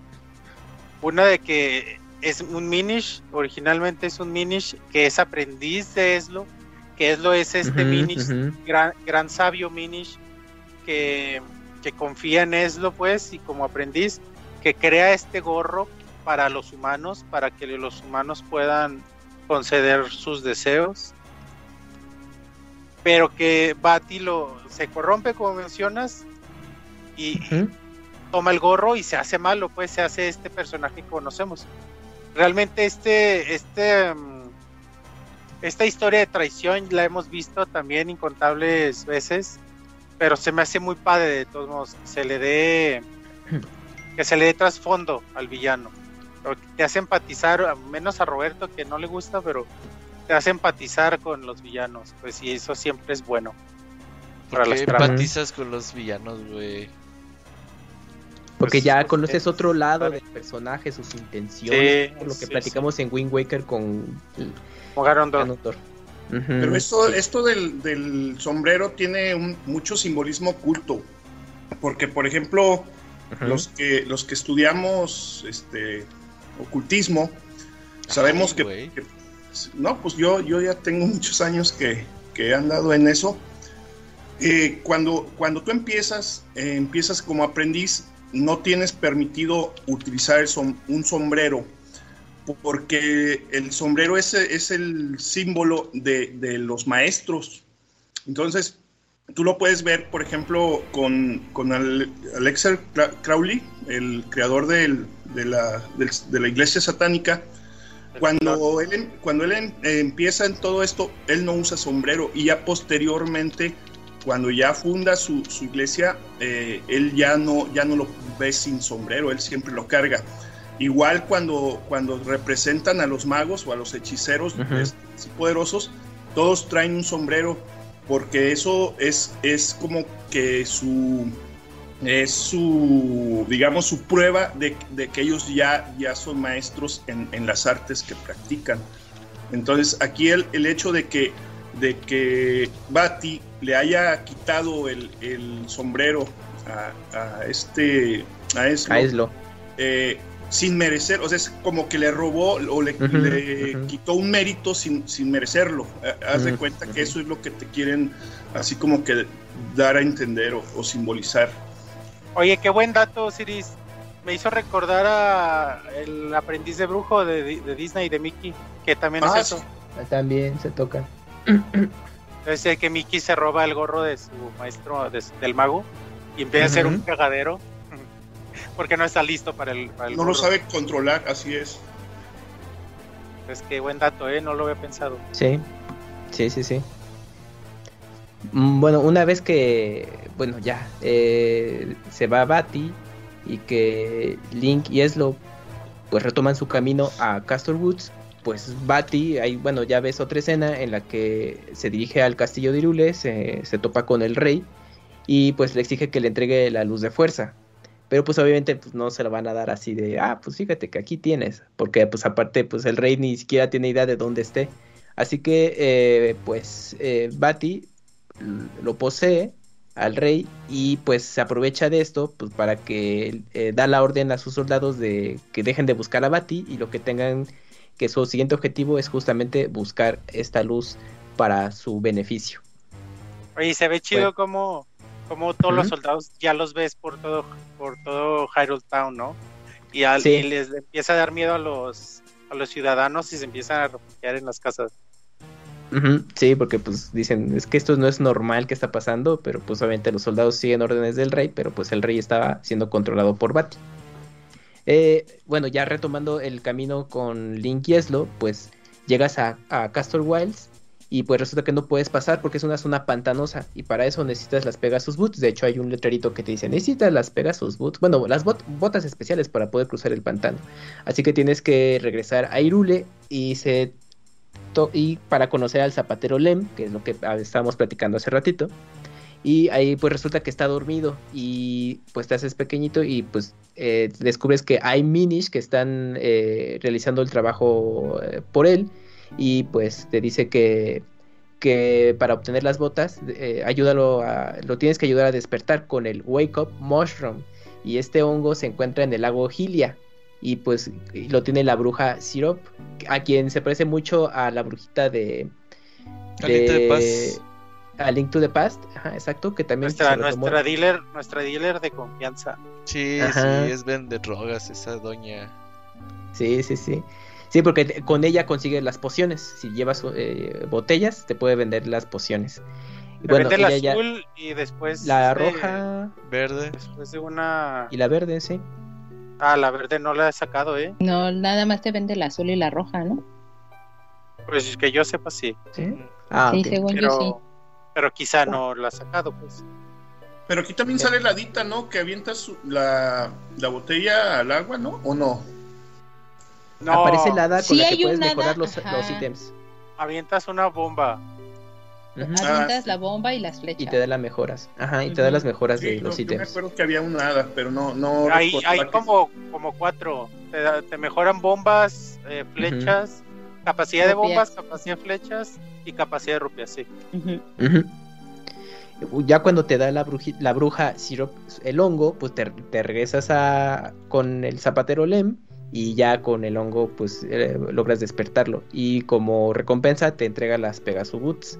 Entonces vuelves a regresar al pantano, ya te pones las botas, puedes cruzarlo y ahí vas a conseguir el arco y flechas y tres eh, piezas eh, doradas que, que te van a servir para ingresar al calabozo. Entonces ya llegas al calabozo, al tercero, que se llama Wild Ruins, o bueno, las runas de los vientos. Y ahí te vas a enfrentar al jefe Masal, que es, es un jefe muy parecido a Bongo Bongo, con otro tipo de ornamentos.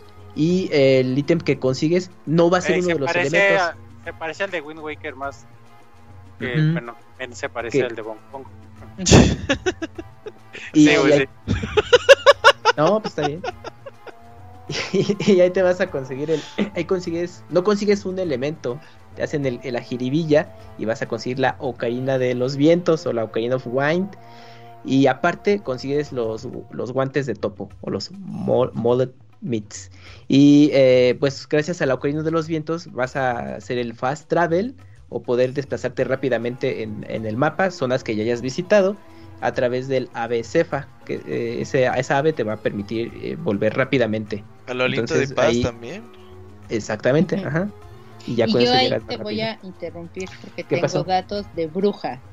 Nunca les había traído datos de, brujas, pero tenemos, como en este en este mini me, me dediqué a mejor a buscar cuentos y demás, pues el cuento, bueno, hay muchos cuentos muy famosos, por ejemplo, como el de Roald Dahl de las brujas, pero uno que me recordó muchísimo este videojuego y bueno, en realidad todos los de Zelda han sido La bruja de Hansel y Gretel. Hansel y Gretel es otro cuento de hadas alemán recogido por los hermanos Grimm que se publicó en 1812 y se cree que está inspirado eh, esta bruja en la bruja caníbal que normalmente la llamaban en las leyendas medievales Groak la describen en distintas apariencias, joven, guapa, vieja, etcétera, pero en lo que sí coinciden es en que habita siempre en la oscuridad del bosque y que siempre está trayendo a niños a su hogar para ganarse su confianza y después matarlos o devorarlos para así absorber también su sangre.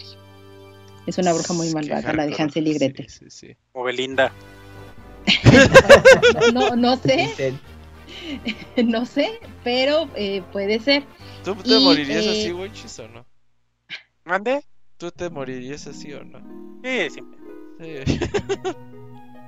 y eh, bueno, parte de cuando en esta parte ya estás haciendo muchísimo más eh, intercambios, o mejor dicho, uniendo las Kingstones, y entre una de ellas haces la unión con un Minish para que te saque precisamente un tallo que está por el, por el lago eh, Gilia y ahí, pues, la referencia que mencionabas, Wonchis, de Jackie las habichuelas mágicas, es un libro inglés tradicional oral que tiene muchas versiones. Eh, la, la, más parecida, la que más se ha conseguido es la de 1734, que es la de Benjamin Tabarat, que es Jackie el frijol encantado. Después se presentó otra en 1842, pero esa es la que ha sido la más reimpresa a lo largo de todos los años.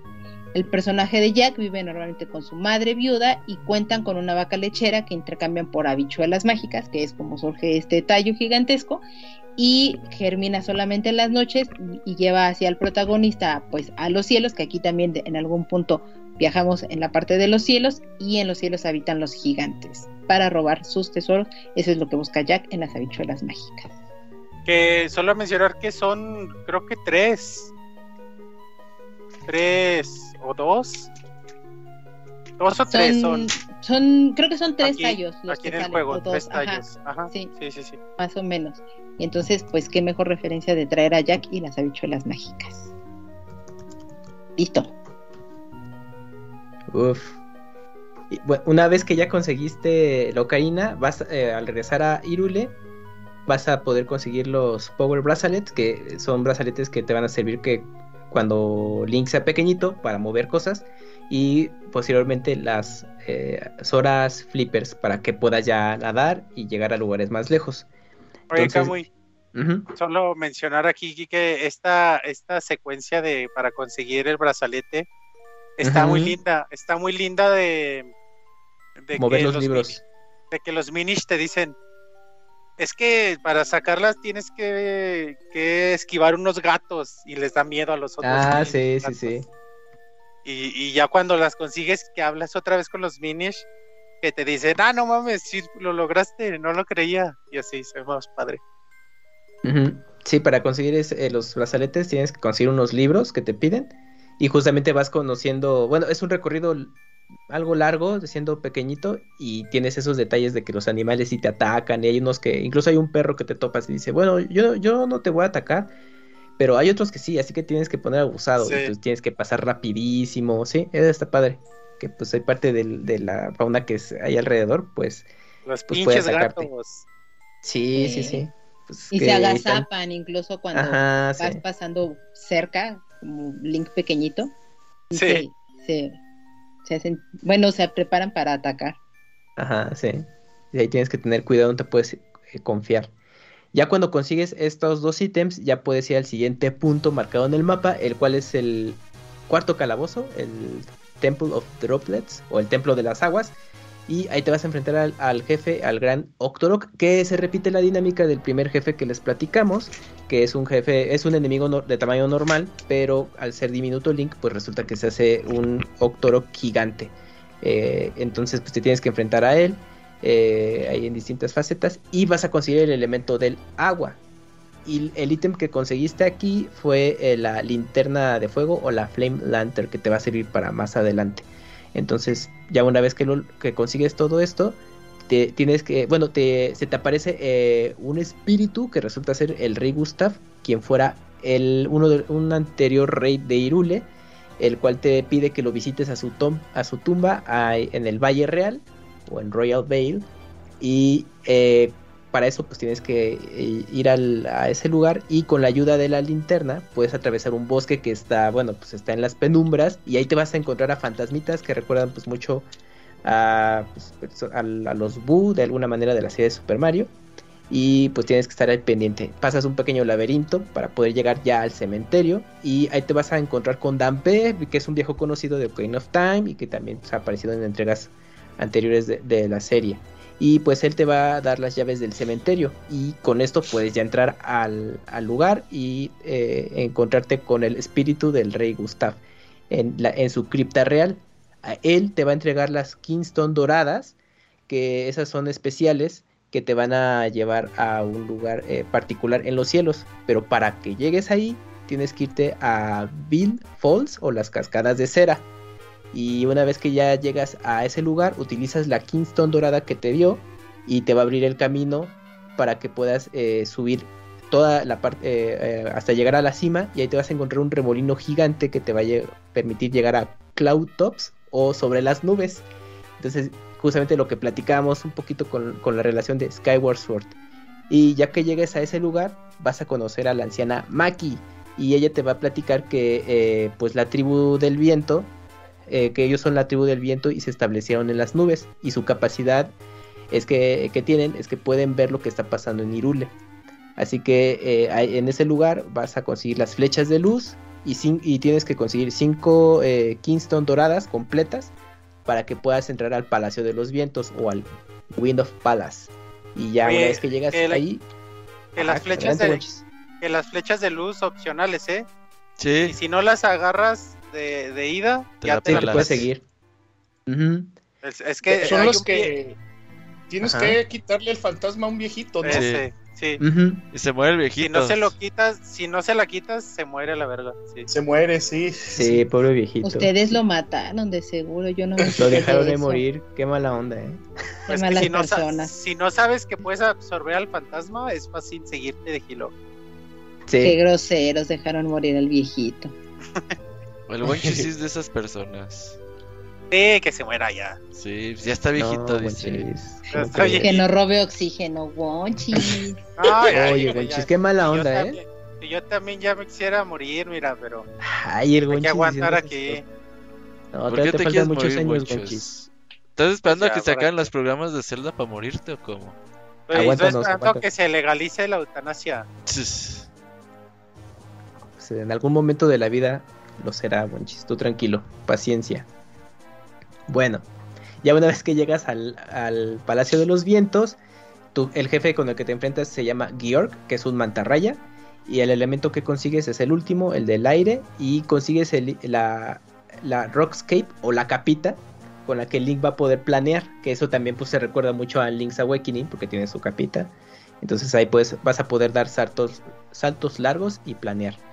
Y ya cuando consigues los cuatro elementos, bueno, más bien eh, los, eh, los últimos dos, pues vas a regresar al santuario, ahí al castillo de Irule, y para fusionar estos elementos con la espada y convertirla en la Force Swords. Así es, pues ya ahí está el guiño completo de que pues evocan a que todo lo que jugamos con Force Swords, pues sí está vinculado con Miniscap, ¿no? Y pues obviamente con eso Link va a poder dividirse hasta en cuatro personajes y justamente hay momentos en los que puedes, eh, al, estar cargando la espada, te colocas en una especie de, de baldosa y te mueves a izquierda, derecha, arriba, abajo y te vas a poder separar eh, hasta pues los cuatro links y ahí resolver algunos eh, puzzles que necesitas para presionar botones al mismo tiempo. Eso está bastante bueno e interesante. Y con esto, al hacer lo que les platiqué, se activa una puerta oculta que revela los vitrales muy al estilo um, Wind Waker. Son vitrales que te cuentan la historia de la luz de la fuerza. Entonces aquí Bati se aparece. Eh, bueno, que está dentro del, bueno, todavía dentro del rey, pues escucha toda esta historia y se entera de que dentro de Zelda se encuentra la luz de la fuerza que tanto estaba buscando. Entonces dijo, ah, pues aquí tengo la estatua de Zelda, pues me voy a hacer, eh, me la voy a llevar para continuar con mi plan y drenarle ese poder. Y por lo, eh, a consecuencia de eso, empieza a transformar el castillo en una especie de calabozo y todos los habitantes dentro del lugar se convierten en piedra. Así que pues eh, Link al despertar del ataque de, de Bati, pues eh, con el poder elimina, con el poder de la espada, elimina el hechizo de Bati. Entonces tú conforme vas avanzando, te encuentras a algunos personajes ahí, eh, utiliza la espada y ya vuelven a la normalidad. Ya te dicen, no, tienes que ayudarnos porque Bati pues está haciendo de las suyas. Y ya te indican que Bati está en lo más alto del castillo y pues tienes que llegar ahí. Ahí estás pasando el último calabozo en sí, que sí dura eh, un poco más que los calabozos previos. Y ya cuando te pero ahí te voy a interrumpir porque tengo información de los vitrales. A ver. Eh, en el programa de Wind Waker no me dio tiempo de investigar mucho de esto, pero pues aquí sí lo voy a desquitar. Entonces, bueno, estos también son conocidos como vidrieras policromadas que se componen de vidrio colorado con óxidos metálicos que en su proceso de fabricación y existen desde el Imperio Romano cuando algunos artesanos utilizaron estos vidrios de colores para poder producir objetos decorativos. El más representativo de esa época es la copa de Licurgo. La característica que tiene es una jaula hecha con vidrio dicroico, es decir, este, este vidrio, dependiendo de cómo lo ilumines, es como se va a ver. Si lo iluminan de una manera se ve rojo, si lo iluminan por dentro se ve verde. Entonces, si gustan ahí googlearlo, es la copa de Licurgo. se ve bastante bonito y es muy interesante. Ya en la Edad Media, es cuando se presentan innumerables iglesias católicas y, demás con vitrales y, y no, la característica que tienen es que están rodeadas normalmente de marcos gruesos de hierro. Su apogeo principal de estos vitrales pues se dio en la arquitectura gótica, que se muestran, eh, o el claro ejemplo de esto, pues es que son bastante altas y quieren que les entre luz, tienen hojas muy altas y todo. pues lo que más ubicamos en, el cultura, en la cultura colectiva pues es la Catedral de Notre Dame, que ya está quemada, ¿no? Pero bueno, ahí ese es uno de los principales lugares donde podemos ver eh, este tipo de vitrales y construcción gótica. Sin embargo, en el siglo VIII los vitrales se encontraron en Medio Oriente y están descritos en el libro de la perla oculta por un, persa que no tengo la más remota idea de cómo se pronuncia su nombre, pero intentaré que es un Yavir ibn Hayyan. No, no, no estoy muy segura si lo pronuncié adecuadamente, disculpe, discúlpenme en eso, pero si bueno. alguien es persa, ajá. Sí, por favor, corríjame. Ya vi para, los cuates, ya vi, para que no, no haya bronca. En esta época, pues lo que experimentaban mucho era en la industria del vidrio y pues el auge principal se dio en Irak, en Siria, en Egipto e Irán y adoptaron eh, pues parte de las características que tenía el medio romano a modo de adorno en las mezquitas, los palacios y otros elementos básicos en la arquitectura islámica. Y si recordarán, en, muchos juegos atrás platicábamos que parte de, la decoración y eso que veíamos en los escenarios de, de Zelda en general, pues a veces podían recurrir a estos adornos islámicos que se podían presentar. Entonces, la cultura islámica y el arte islámico creo que podría ser uno de los referentes que pudieron tomar los creadores del videojuego. Y ya en hablando de libros que pueden utilizar o de películas que han utilizado esta forma de contar las historias, encontramos la, Bella y la Bestia, que es la película de Disney, que obviamente está basada en el mismo libro o en el libro que tiene el mismo nombre del autor Gabriel Susan Babot eh, de 1740. Y aquí pues te cuentan obviamente todo el principio y demás, muy al estilo de como lo hicieron en ese videojuego, con toda una secuencia de vitrales y se ve súper, súper bonita. Y también otra película de Disney donde eh, utilizaron mucho esto, pues fue en El Jorobado de Notre Dame, precisamente por la locación que utilizaban del Jorobado de Notre Dame, que está basado en una obra de Víctor Hugo de 1811, que es Nuestra Señora de París. Y esa es la información que tengo de vitrales. Oye, nada más para co- complementar los vitrales, ¿se acuerdan que en Wind Waker les decía que mm, porque no había un vitral de Zelda? Solo de los sabios Sí, sí, sí. y, del, Ujú. y de Ganon. Ah, sí, a ver, Wonchi. Aquí, a- aquí, hay Aquí sí está, aquí ya Zelda. está. Ahí compensaron ese detalle. esa ausencia. el detalle, exacto. Sí, sí, sí. Sí, está bonito esa parte. Y justamente, pues la relación con Wind Waker, pues dices, pues es muy obvia. Y dije, ah, mira, pues conservaron ese elemento. Y con eso ilustraban, de hecho, tanto la introducción de la historia y pues este punto antes del, del cierre de la misma en Minish Cap. Ya una vez que, bueno, llegas hasta la cima, pues ya te vas a encontrar, eh, Link y Eslo se van a, encontrar con Bati. Y pues ahí lo vas a enfrentar en dos transformaciones que se llama Bati Reborn, bueno, Bati Renacido y Bati Transfigurate, que ahí va a ser, eh, evoca más bien los diseños que conocimos en, las versiones de Force Swords, entonces pues ya ahí es un viejo conocido si jugaron esos dos juegos y pues eh, la secuencia de derrotarlo es muy similar. Una vez que ya está, eh, que lo vences, pues ya eh, se rompe el hechizo de, Zelda que, le echó, eh, que le lanzó Bati. Y pues justamente ya cuando todo iba a ser risas y diversión, pues comienza a, el castillo a colapsar, que es pues, un elemento que ya ha socorrido en la serie, que hemos visto con Ocarina of Time. Y pues tienes que tratar de huir. Pero un, poco antes de, escapar, pues se te aparece Bati porque todavía no, está, no lo derrotaste por completo. Y ahí te vas a enfrentar por última vez a él en su versión demoníaca. Y pues eh, ya una vez que ya logras derrotarlo, pues Eslo vuelve a su forma original y le otorga el gorro a Zelda, que con el poder que ella tiene eh, regresa todo a como debe de estar por los daños que causó Bati. La puerta que conecta el mundo de los Minish con Irule pues está a punto de cerrarse, así que pues Eslo empieza a despedirse y agradecerle a Link por la aventura que vivió con él y, la y pues obviamente al ser compañeros. Y eh, antes de irse, pues le agradece eh, el gesto con entregándole un gorro a, a Link.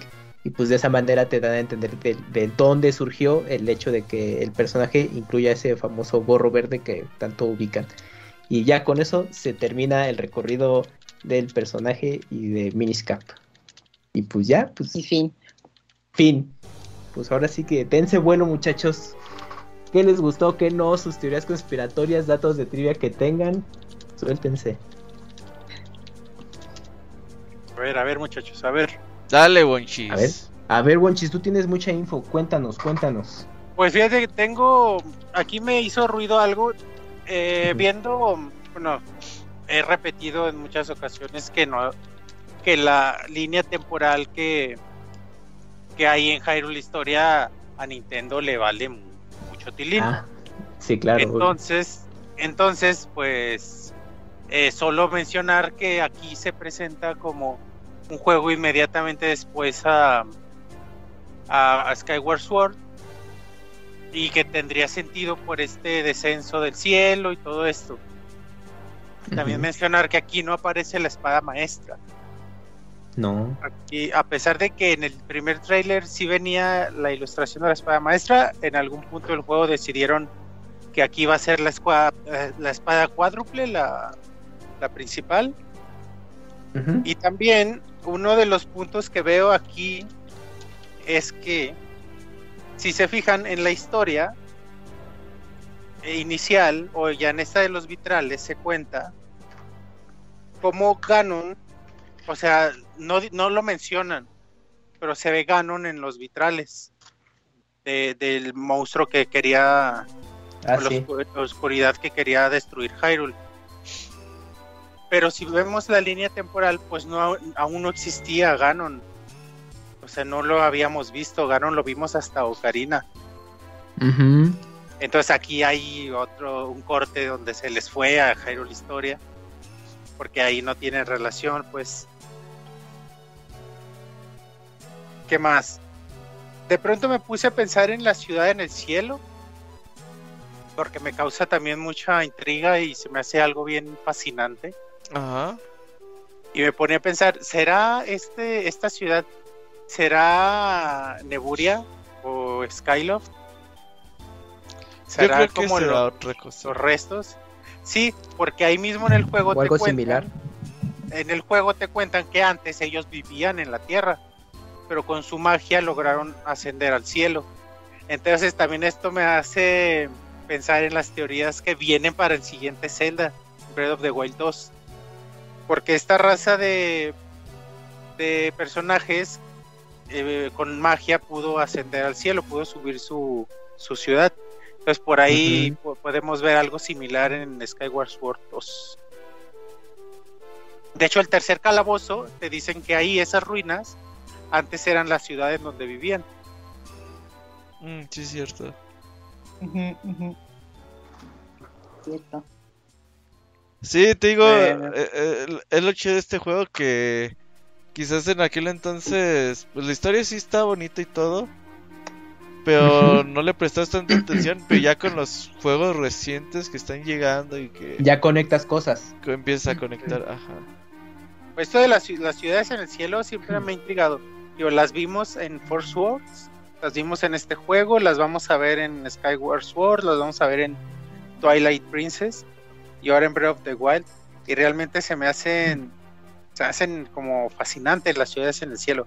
Oye, y ahí, ahí de referencias. Mika sabrá más, pero ahí también hay, además de este cuento de las habichuelas mágicas, está esta historia de Miyazaki, la de ¿Cuál? y- La de la La de puta, la de la puta, no lo quería decir, pero pues sí, de Pues la es que así se llama. Castillo en el Ajá. cielo. de Castillo en el cielo ya para más fresa. Sí, y se me hace algo que me gusta mucho. Ciudades en el cielo. Sí, de hecho Oye. hay un hay un libro eh, que no, no estoy 100% segura que se hayan basado en él, que se llama eh, Castle in the Sky. Inclu- Incluso ahorita te, te digo exactamente quién es la autora porque no me acuerdo, pero es muy muy bonito y pues yo lo, yo lo llegué a leer y todo, pero no me hizo tanta referencia a, a la película de Ghibli. Claro que recordemos que Miyazaki de repente toma un libro y no quiere decir realmente que pues esté tal cual la adaptación, ¿no? Sino soma- solamente Sí. literal los toma como referencia y listo, La idea él ya. termina, ah, exacto, él termina desarrollando ya lo, lo demás, ¿no? Aquí nada más cuando el en el en el último calabozo, poquito antes, en la ciudad en las nubes, es donde vamos brincando de remolino en remolino y todo esto, donde tenemos que ir juntando las, las piedras eh, doradas. Me recordó tanto la música a, a Sonic 2, al, al último, a de los últimos ¿Tal niveles cual? de Sonic 2, donde va, donde Tails ya va con, cuando Tails va en el avión y deja a Sonic en el avión de, de Eggman, Que lo En vamos a ese ver en la nivel. película. la música de ese nivel me recordó muchísimo a la música de este, de esta parte de, de Minish Cap. Uf. Oye, Bonchis, es que ahorita que mencionabas lo de Skyward Sword y todo eso, ¿no, no será que en, la- en aquel entonces eran como versiones prototipo? Como de que, ah, sí, pues existe una cultura pues eh, en los los cielos. Porque si te fijas tienen distintas versiones y yo creo que ya de algún punto ya lo fueron desarrollando y dándole forma a lo que ya hicimos en Skyward Sword. De hecho, así es. Nada más que los fans nos aferramos a tratar de darle sentido a todo y a tratar de Ajá. todo. Por eso te digo que la. la, la eh, eh, de, de Hyrule Historia, la cronología, pues en realidad no importa mucho. Es como algo que hemos forzado para que tenga sentido, pero no tiene sentido. Y como bien dices, lo que hace Nintendo es poco a poco ir construyendo cosas nuevas Ajá. y a veces toma bases de algo que ya hizo para crear Exacto. algo. Pero no, no quiere decir que todo ya esté conectado desde 1900. Ajá. Sí, no, no, no. Mira, Wenchis, ya te tengo el dato. El libro se llama Castle in the Air, no Castle in the Sky, perdón, es Castle in the Air y, se, y la autora es Diane Wynne Jones.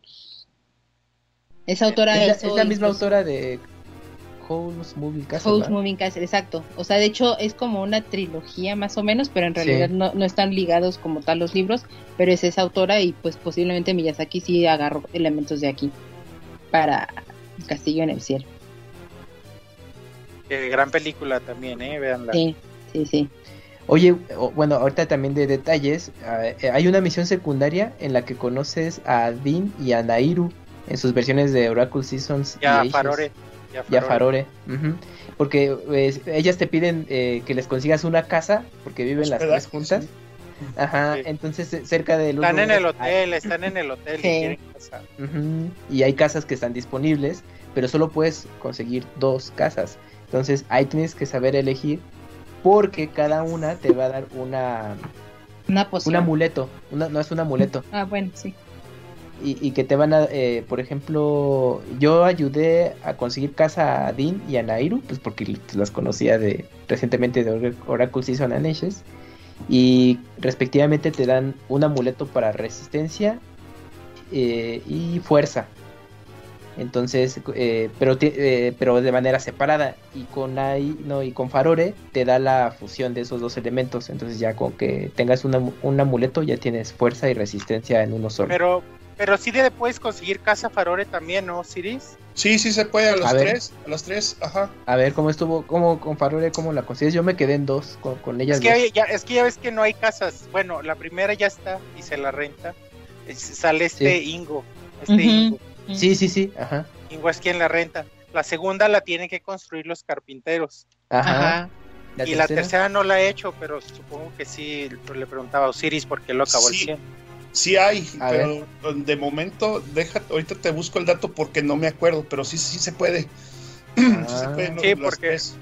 Porque te dice, te lo dice Farore, de, ah, yo también quiero casa. Entonces, Sí, supongo que es cuestión de encontrar a Ingo y seguir combinando Kingston para encontrarla. Te digo, es que lo, lo- este juego lo que tiene es eso, tiene un montón de, de juga- rejugabilidad porque hay misiones secundarias que están muy pasadas de lanza y que no tienen nada que ver con la con el juego principal y duran mucho y a veces hasta es un poco cansado y frustrante ¿eh?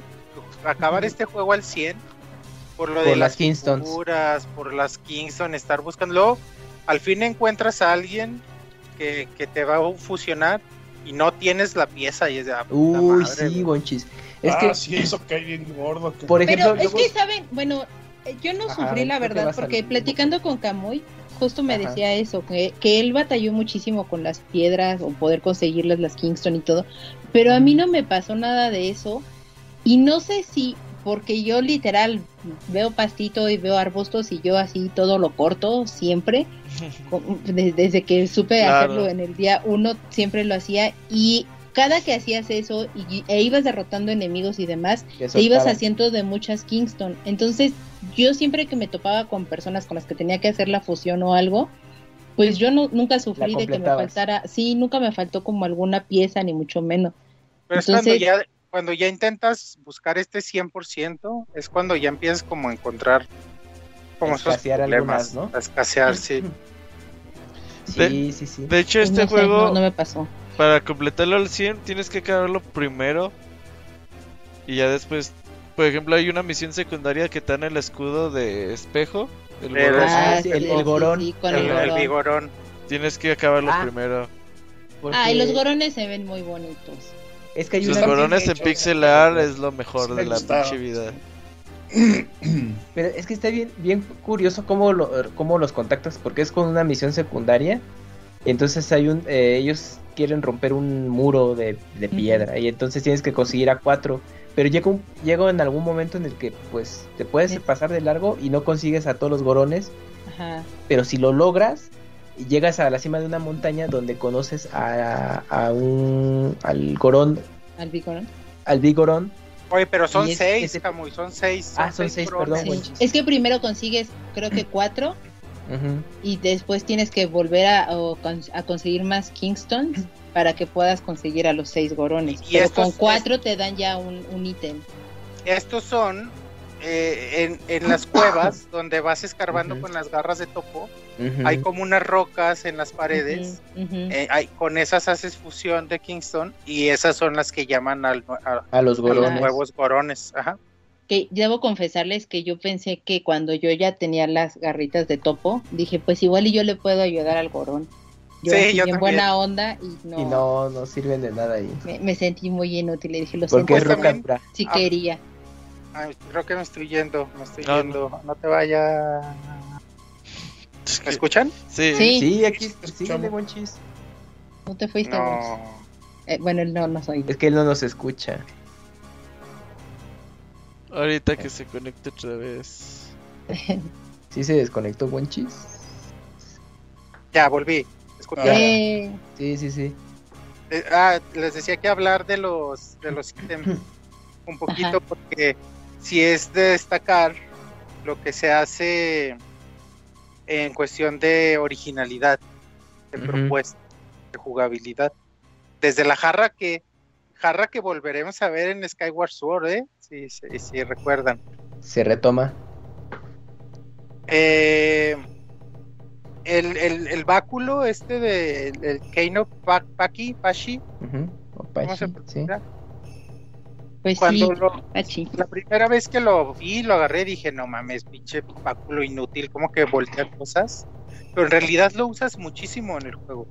Le das mucho uso y, y nunca lo dejas de usar durante el resto del juego. Entonces, por eso me usaron bastante.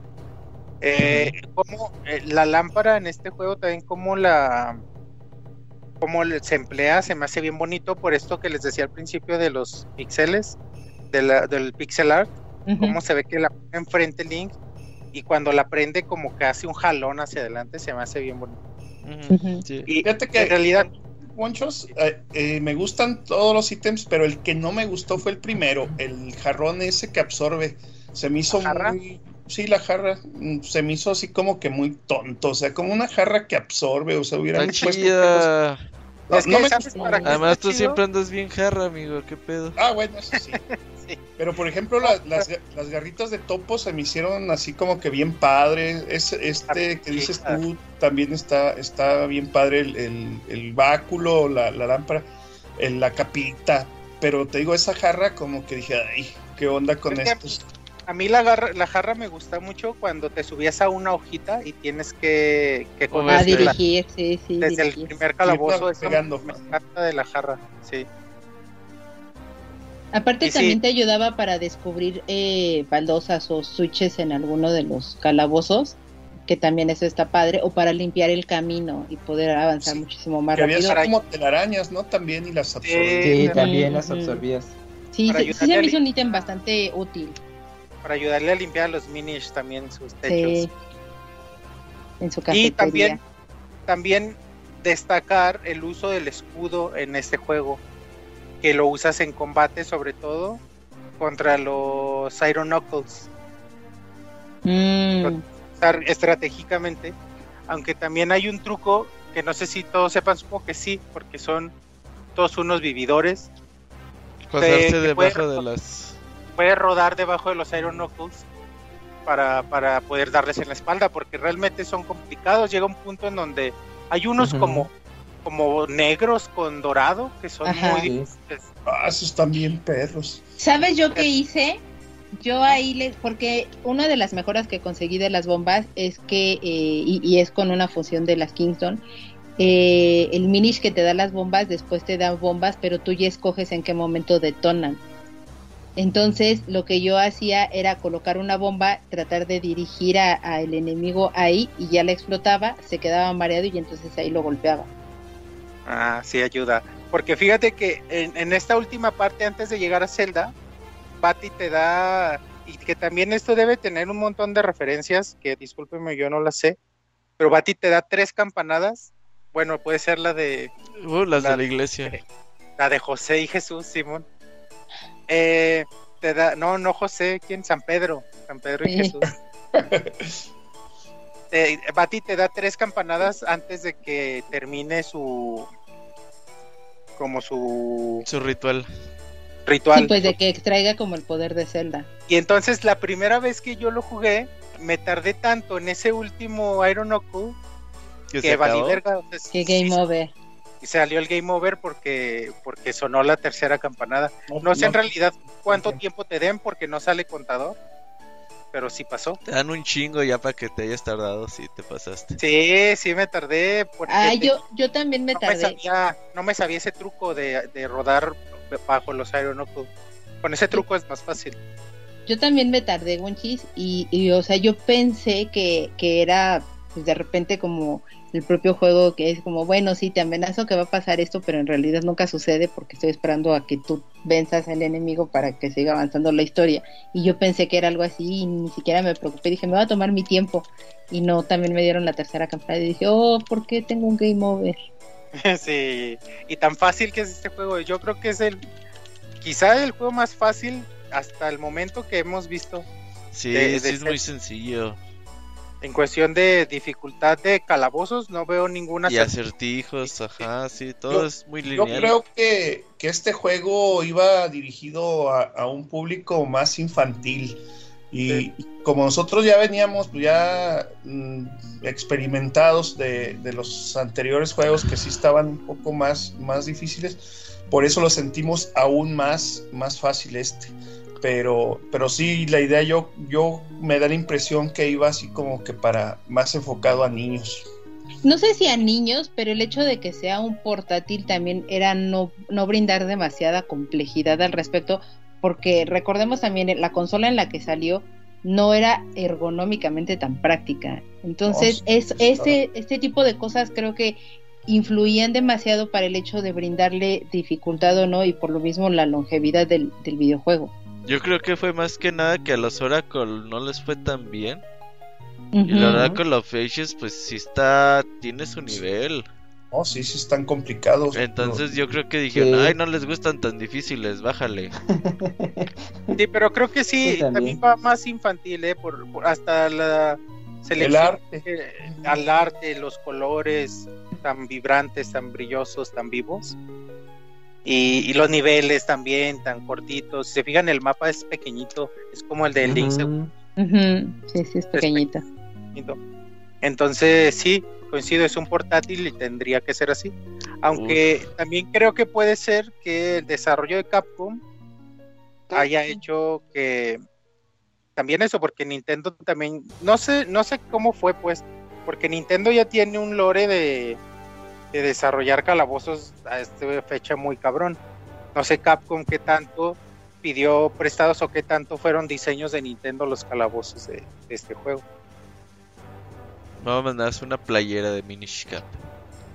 A mí, eh, así decirlo, me encanta Minish Cap. Y esta vez que lo rejugué, lo comprobé. O sea, realmente me gusta mucho el juego. Me gusta mucho todas estas referencias a cuentos de hadas, a fábulas, a fantasía, a magia. Es el juego como más lleno de magia de todos los celdas que hemos visto. Que tiene más cuentos de hadas. Pues esto sí es otro punto para, para corroborar que es, ah, está dirigido a un público infantil. Pero Y es que los, los, los cuentos de hadas no siempre están dirigidos a, a niños, Wonchis. No. O sea, ya, ya te- yo te, ya te di varios datos de, de la- lo macabro que es. Sí, fíjate, yo soy muy de fan hecho, de los. la- las, soy muy las fan de los que nosotros. Sí, adelante, adelante. Ah, soy muy fan de los hermanos Grimm. Y sí, digo, verga, güey. Qué, Sí, sí, qué siniestro. sí, sí. Son pero- muy siniestros. Pero así se educaba antes, pues, a los niños, ¿no? Que Sí. los, eh, eh, con el tiempo han, han tratado de cuidarlos un poquito más el, el cerebro, la mente. Creo que no, no nada más es educar a los niños, sino era educar como a la sociedad completa, adultos y niños en general.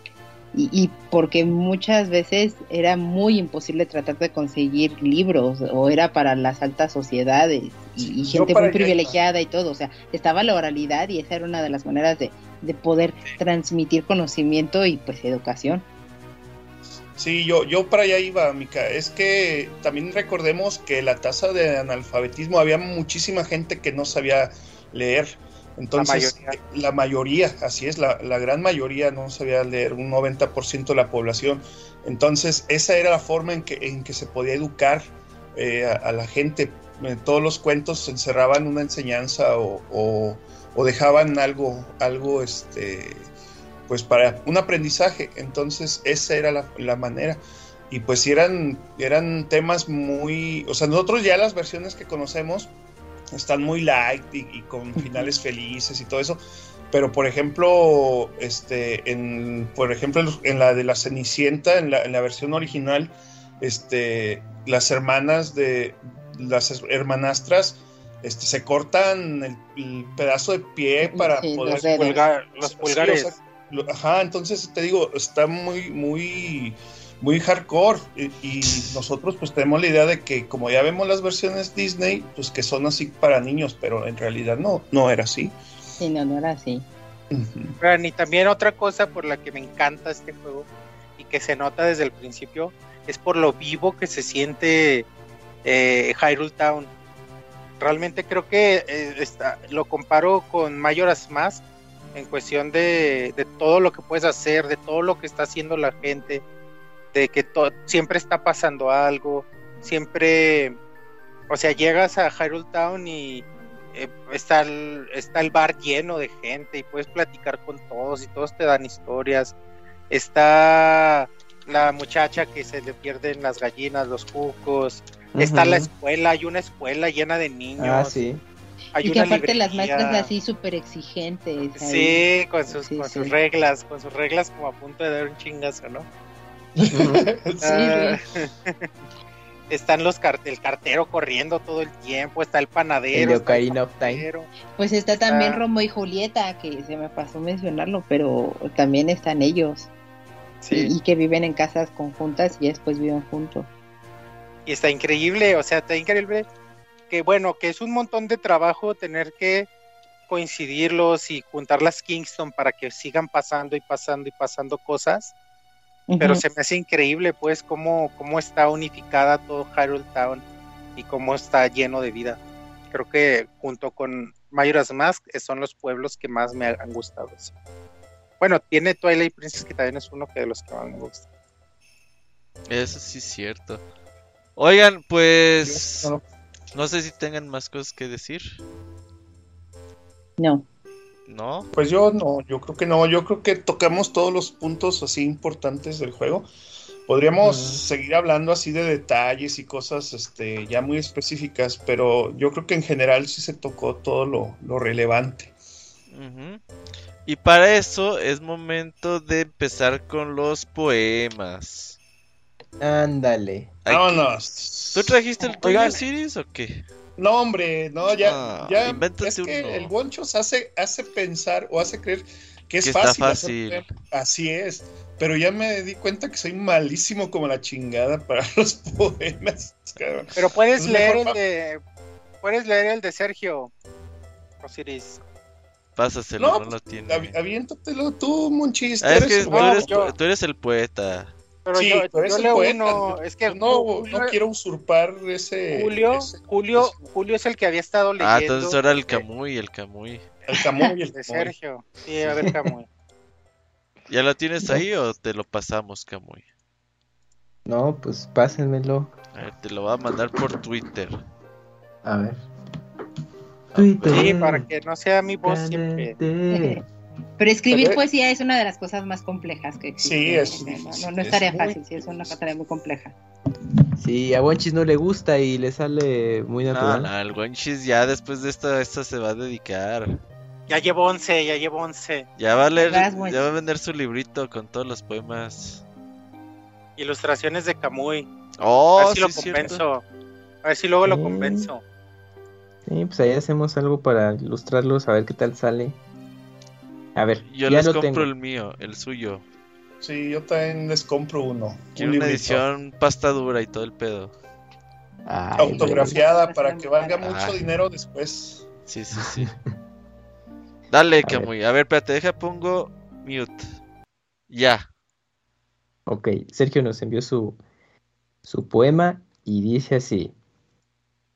Cien años de añoranza del recuerdo de los Picori, de los cielos grande gracia que en la esperanza se entierra, que en festivales y danzas el pueblo celebra, e interrumpiendo la fiesta una princesa vuelta piedra.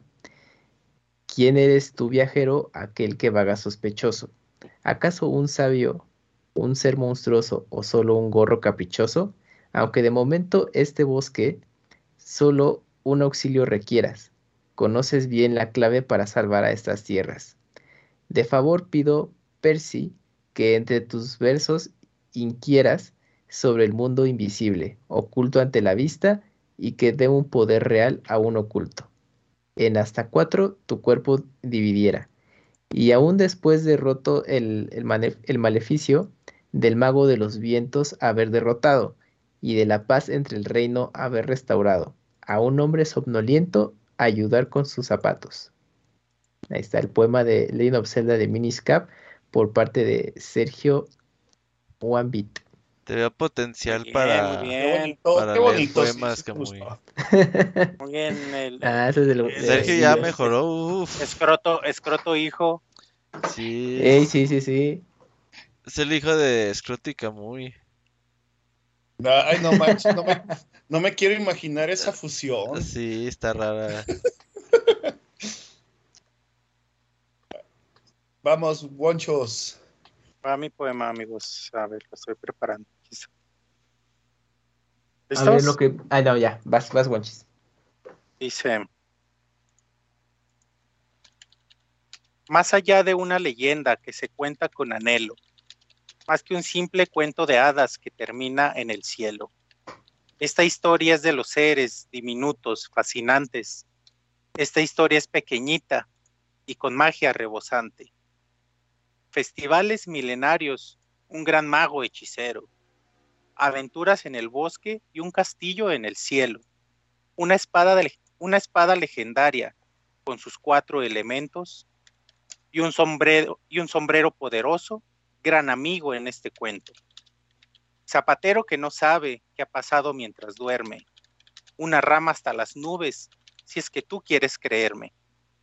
Es que son muy chiquititos, de colores y de ensueño, y al final podrás verlos si es que has sido niño bueno.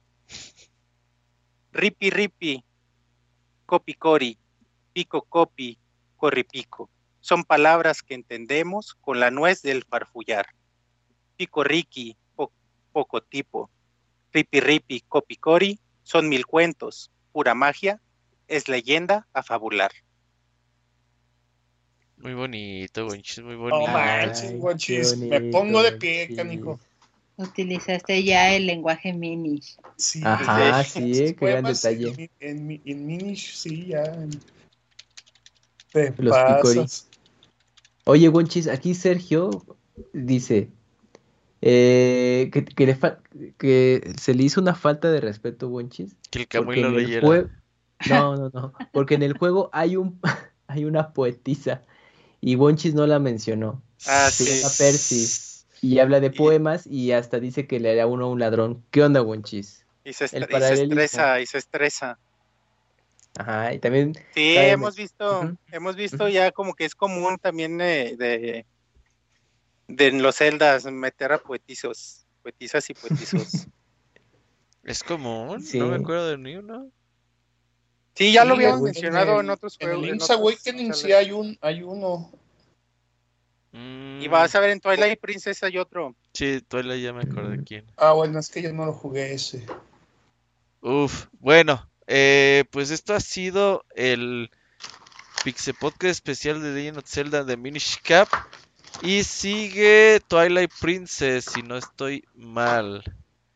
estás ver. en lo correcto. Y Zelda Lobito. Sí, sigue Twilight Princess y luego Ey. sigue los dos de 10. Pero como Twilight Princess está hasta la chingada de largo, es el Zelda con más calabozos, según yo. Y porque hay feria de 12. San Marcos. Y hay feria y el Feria Monchis va a trabajar mucho, mucho. Así que nos veríamos hasta el 7 de junio. Junio. Sí, 7 de junio no para, hay.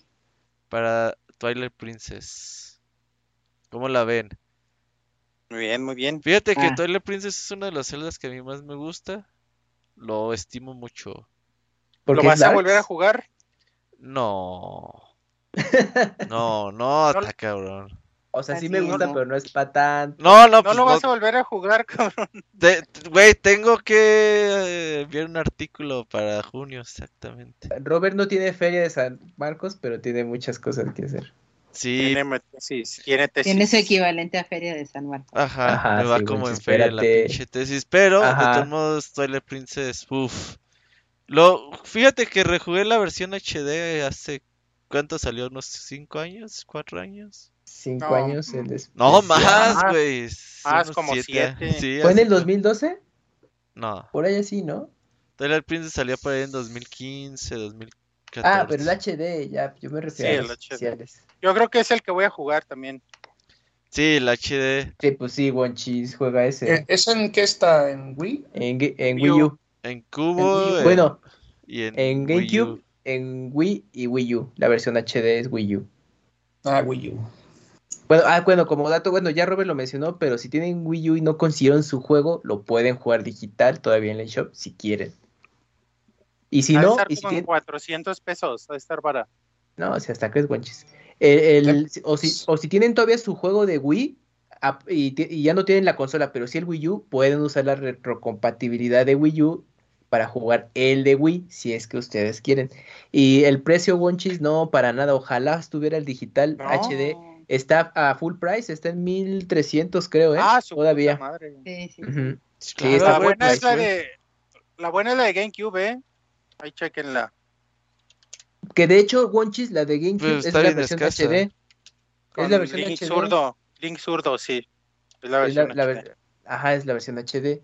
Y también se puede jugar con control de movimiento para los que quieran jugarlo así. Y pero todavía es posible jugarla esa versión. Según yo, la versión de Wii U ya es cara. Sí, eh, ya si se Sí. consiguen su disquín. sí, Por ejemplo, es- ya sí, en Amazon ya no hay. ya es- Nah, ya es agotadísimo, Robert. Cero. Y Casi luego- Amazon es de tiendas. No, y se Mercado. Libre y eso está carísima. La ¿A que yo no tengo es la de Wii. La de. Wii. La de Wii nunca la compré. Esa es baratona. Yo tampoco, yo tampoco la conseguí. Ay, no Yo le decía a Robert que, que la versión Select, se- yo recordaba que la versión Select ya te incluía textos en español, pero Robert me comentó que tú tienes esa, ¿no? Ujú. Y que estaba en, en inglés todavía. Sí, sí, sí. Sí, Twilight pero la versión Princess de Wii U ya está HD sí está bien caro, ya lo vi. Vale 6.500 pesos, no mames. Ah, deme cuatro. Ajá, pero deja ver si está nuevo o usado, no dice. Mika No, tuvo no, suerte. No, yo, sí, yo tuve muchas. Mika tu- tuvo suerte de conseguirse un Wii U con Wind Waker HD y Twilight Princess HD y, y, pues la verdad es Sí, que pues, muy accesible. sí. Sí, ahí gracias a Squall que hizo el conecte. Este es cual consigue todo, güey. Ahí Sí, le compré sí. esos- los, le compré unos juegos de los Power Rangers aquí de Super. Aquí los tengo. Ah, que esos, los de Natsume, que esos están chidos. ¿Y eso, bonchos, nomás por el mame? Pues me dijo, cómpramelos, güey. Le dije, ah, va. Ah, ok, Ah, para sí. él, ok. Simón. Ah, Sí. Ah, ok, Yo ya, pensé que ya, tú para- a él, dije, ah, cabrón. Dijo, ¿a No, no, no, o gustan sea, los Power los- Rangers? Los vio, yo creo que los vio en Facebook, pero como vio que el vendedor era de Aguascalientes, ya me dijo, ya se los compré volado. Pinches colas sí es de Ah, ok. random a veces. Pero bueno, Sí, ¿eh? entonces acá nos vemos hasta el 7 de junio para Twilight Junio. Princess y Skyward Sword también va a ser la misma show, ¿eh? Vamos a dar dos mesecitos, pues, también está larguito. Pero pues ahí vamos poco a poco, al fin que Breath of the Wild 2 pues Ya, todavía le cuelga. Ya lo retrasaron. Sí. Ya vamos a la mitad, aparte, de especiales. Sí, los de 10 no son muy largos. Esos están más o menos pasables. Como este, como 15 horas, sí. Ajá. Esos en, teo- en teoría serían mensuales cuando llegamos a los Sí. de 10. Sí, sí, sí. Y Ahí ya vamos, uno a uno. Uno a uno. el de 3DS también no está muy largo. Ujú. Y ahí la llevamos. Entonces, ¿qué ibas decir, cabrón? Porque después del de, de Skyward Sword, pues el siguiente de consolas hasta Breath of the Wild. Entonces ahí todavía le toma un rato. Sí, todavía Puro portátil.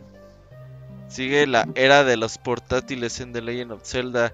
Pues bueno, eh, esto fue el podcast número 11 del especial de The Legend of Zelda. Acá nos vemos en dos mesecitos más o menos. Y muchas gracias a Osiris, a Mika, al Wonchos y a Kamui que dio el recorrido. Si les gusta que Kamui siga dando el recorrido, mándenos un tweet. Si Ah, no, si quieren que sigamos invitando series, mándenos dos tweets. Y pues ahí vemos, ¿sale? Muchas gracias a todos. Acá nos vemos, amigos. Gracias. Bien. Nos vemos. Bye bye. Bye.